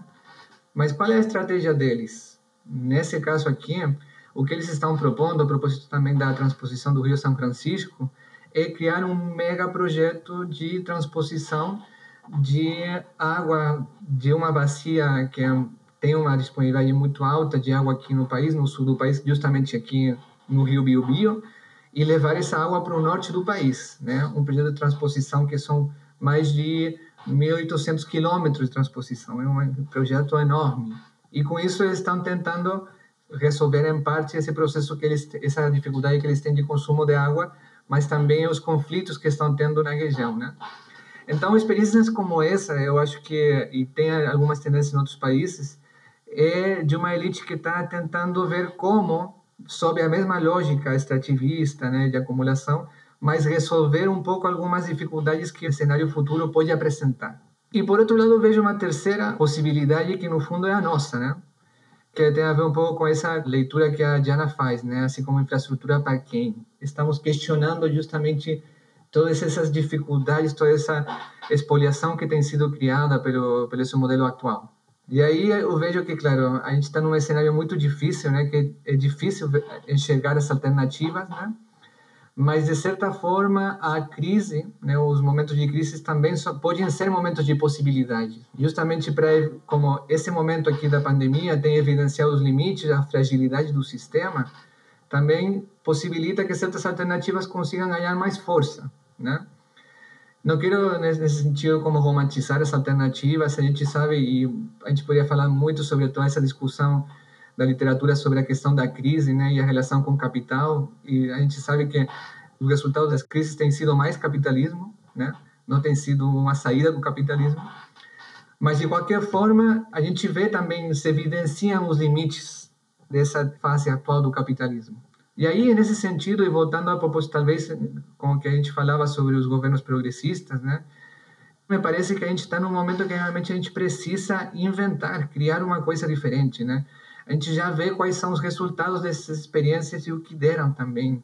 Precisamos, como povos, criar outras formas de a gente se conectar, numa escala e um tipo de infraestrutura que realmente seja para a vida, para a nossa vida, né?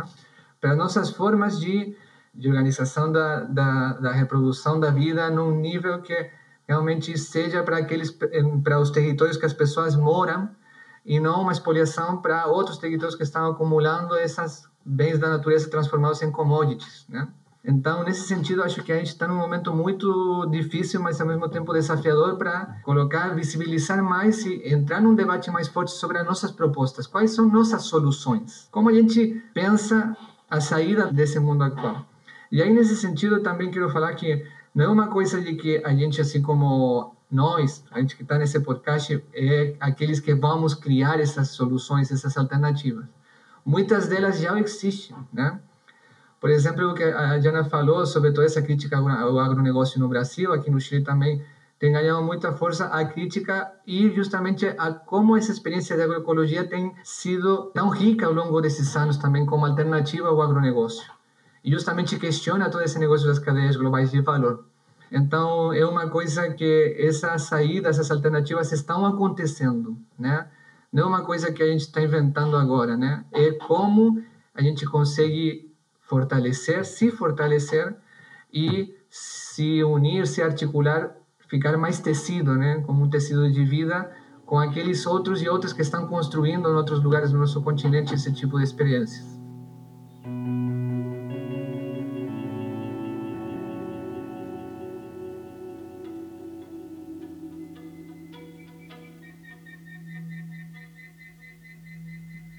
Gente, é... muito obrigada. A gente vai chegando ao final desse episódio. Foi um episódio longo, mas foi um episódio muito rico. É... entender né, a complexidade que existe é, em torno da questão das grandes obras, da infraestrutura, da logística e principalmente das resistências que se constroem a partir de, desses modelos de desenvolvimento, né? E a centralidade disso para o desenvolvimento do capitalismo. É, muito obrigada pela generosidade de vocês estarem aqui contribuindo, né, difundindo as, as pesquisas de vocês e dando essa aula, porque eu acho que esse episódio foi uma verdadeira aula, eu aprendi muito. Então, em, em nome da equipe do Pulso Latino, queria agradecer e dizer que o espaço aqui está aberto e vamos ver se a gente consegue trocar mais uma ideia em um próximo episódio, gente. Muito obrigada, Diana, Alexandre e Alessandro. Eu que agradeço, Cris, e agradeço muito aos colegas também. Foi muito bom debater com vocês. Estou super animada de ver esse podcast no ar. Um abraço. Eu também agradeço, agradeço todo mundo do Pulso Latino, a Cris, a Diana e o Alex. Que bom que foi essa troca de ideia de novo. E um abraço a todas e todos. Agradecer aí, foi muito bom o papo aí, a conversa. Eu somente queria finalizar lembrando justamente a um povo que tem sofrido muito por esses projetos de infraestrutura aqui no, no sul do país, que no, no, fundo é o território Mapuche, né, que é o povo Mapuche, o Gualmapu, que a gente fala, né, que é o território Mapuche, que justamente nesse momento está sofrendo uma situação muito grave de ataques racistas e neofascistas também por parte do Estado e forças civis também. Tem uma greve de fome de mais de 100 dias que tem acontecido aqui e é uma situação realmente dramática, mas os mapuches mais uma vez têm dado uma lição de dignidade e de defesa da vida e do território para todos os povos da região.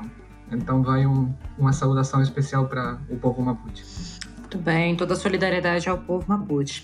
Gente, muito obrigada então. A gente finaliza por aqui mais um episódio do Pulso Latino. Tchau, tchau.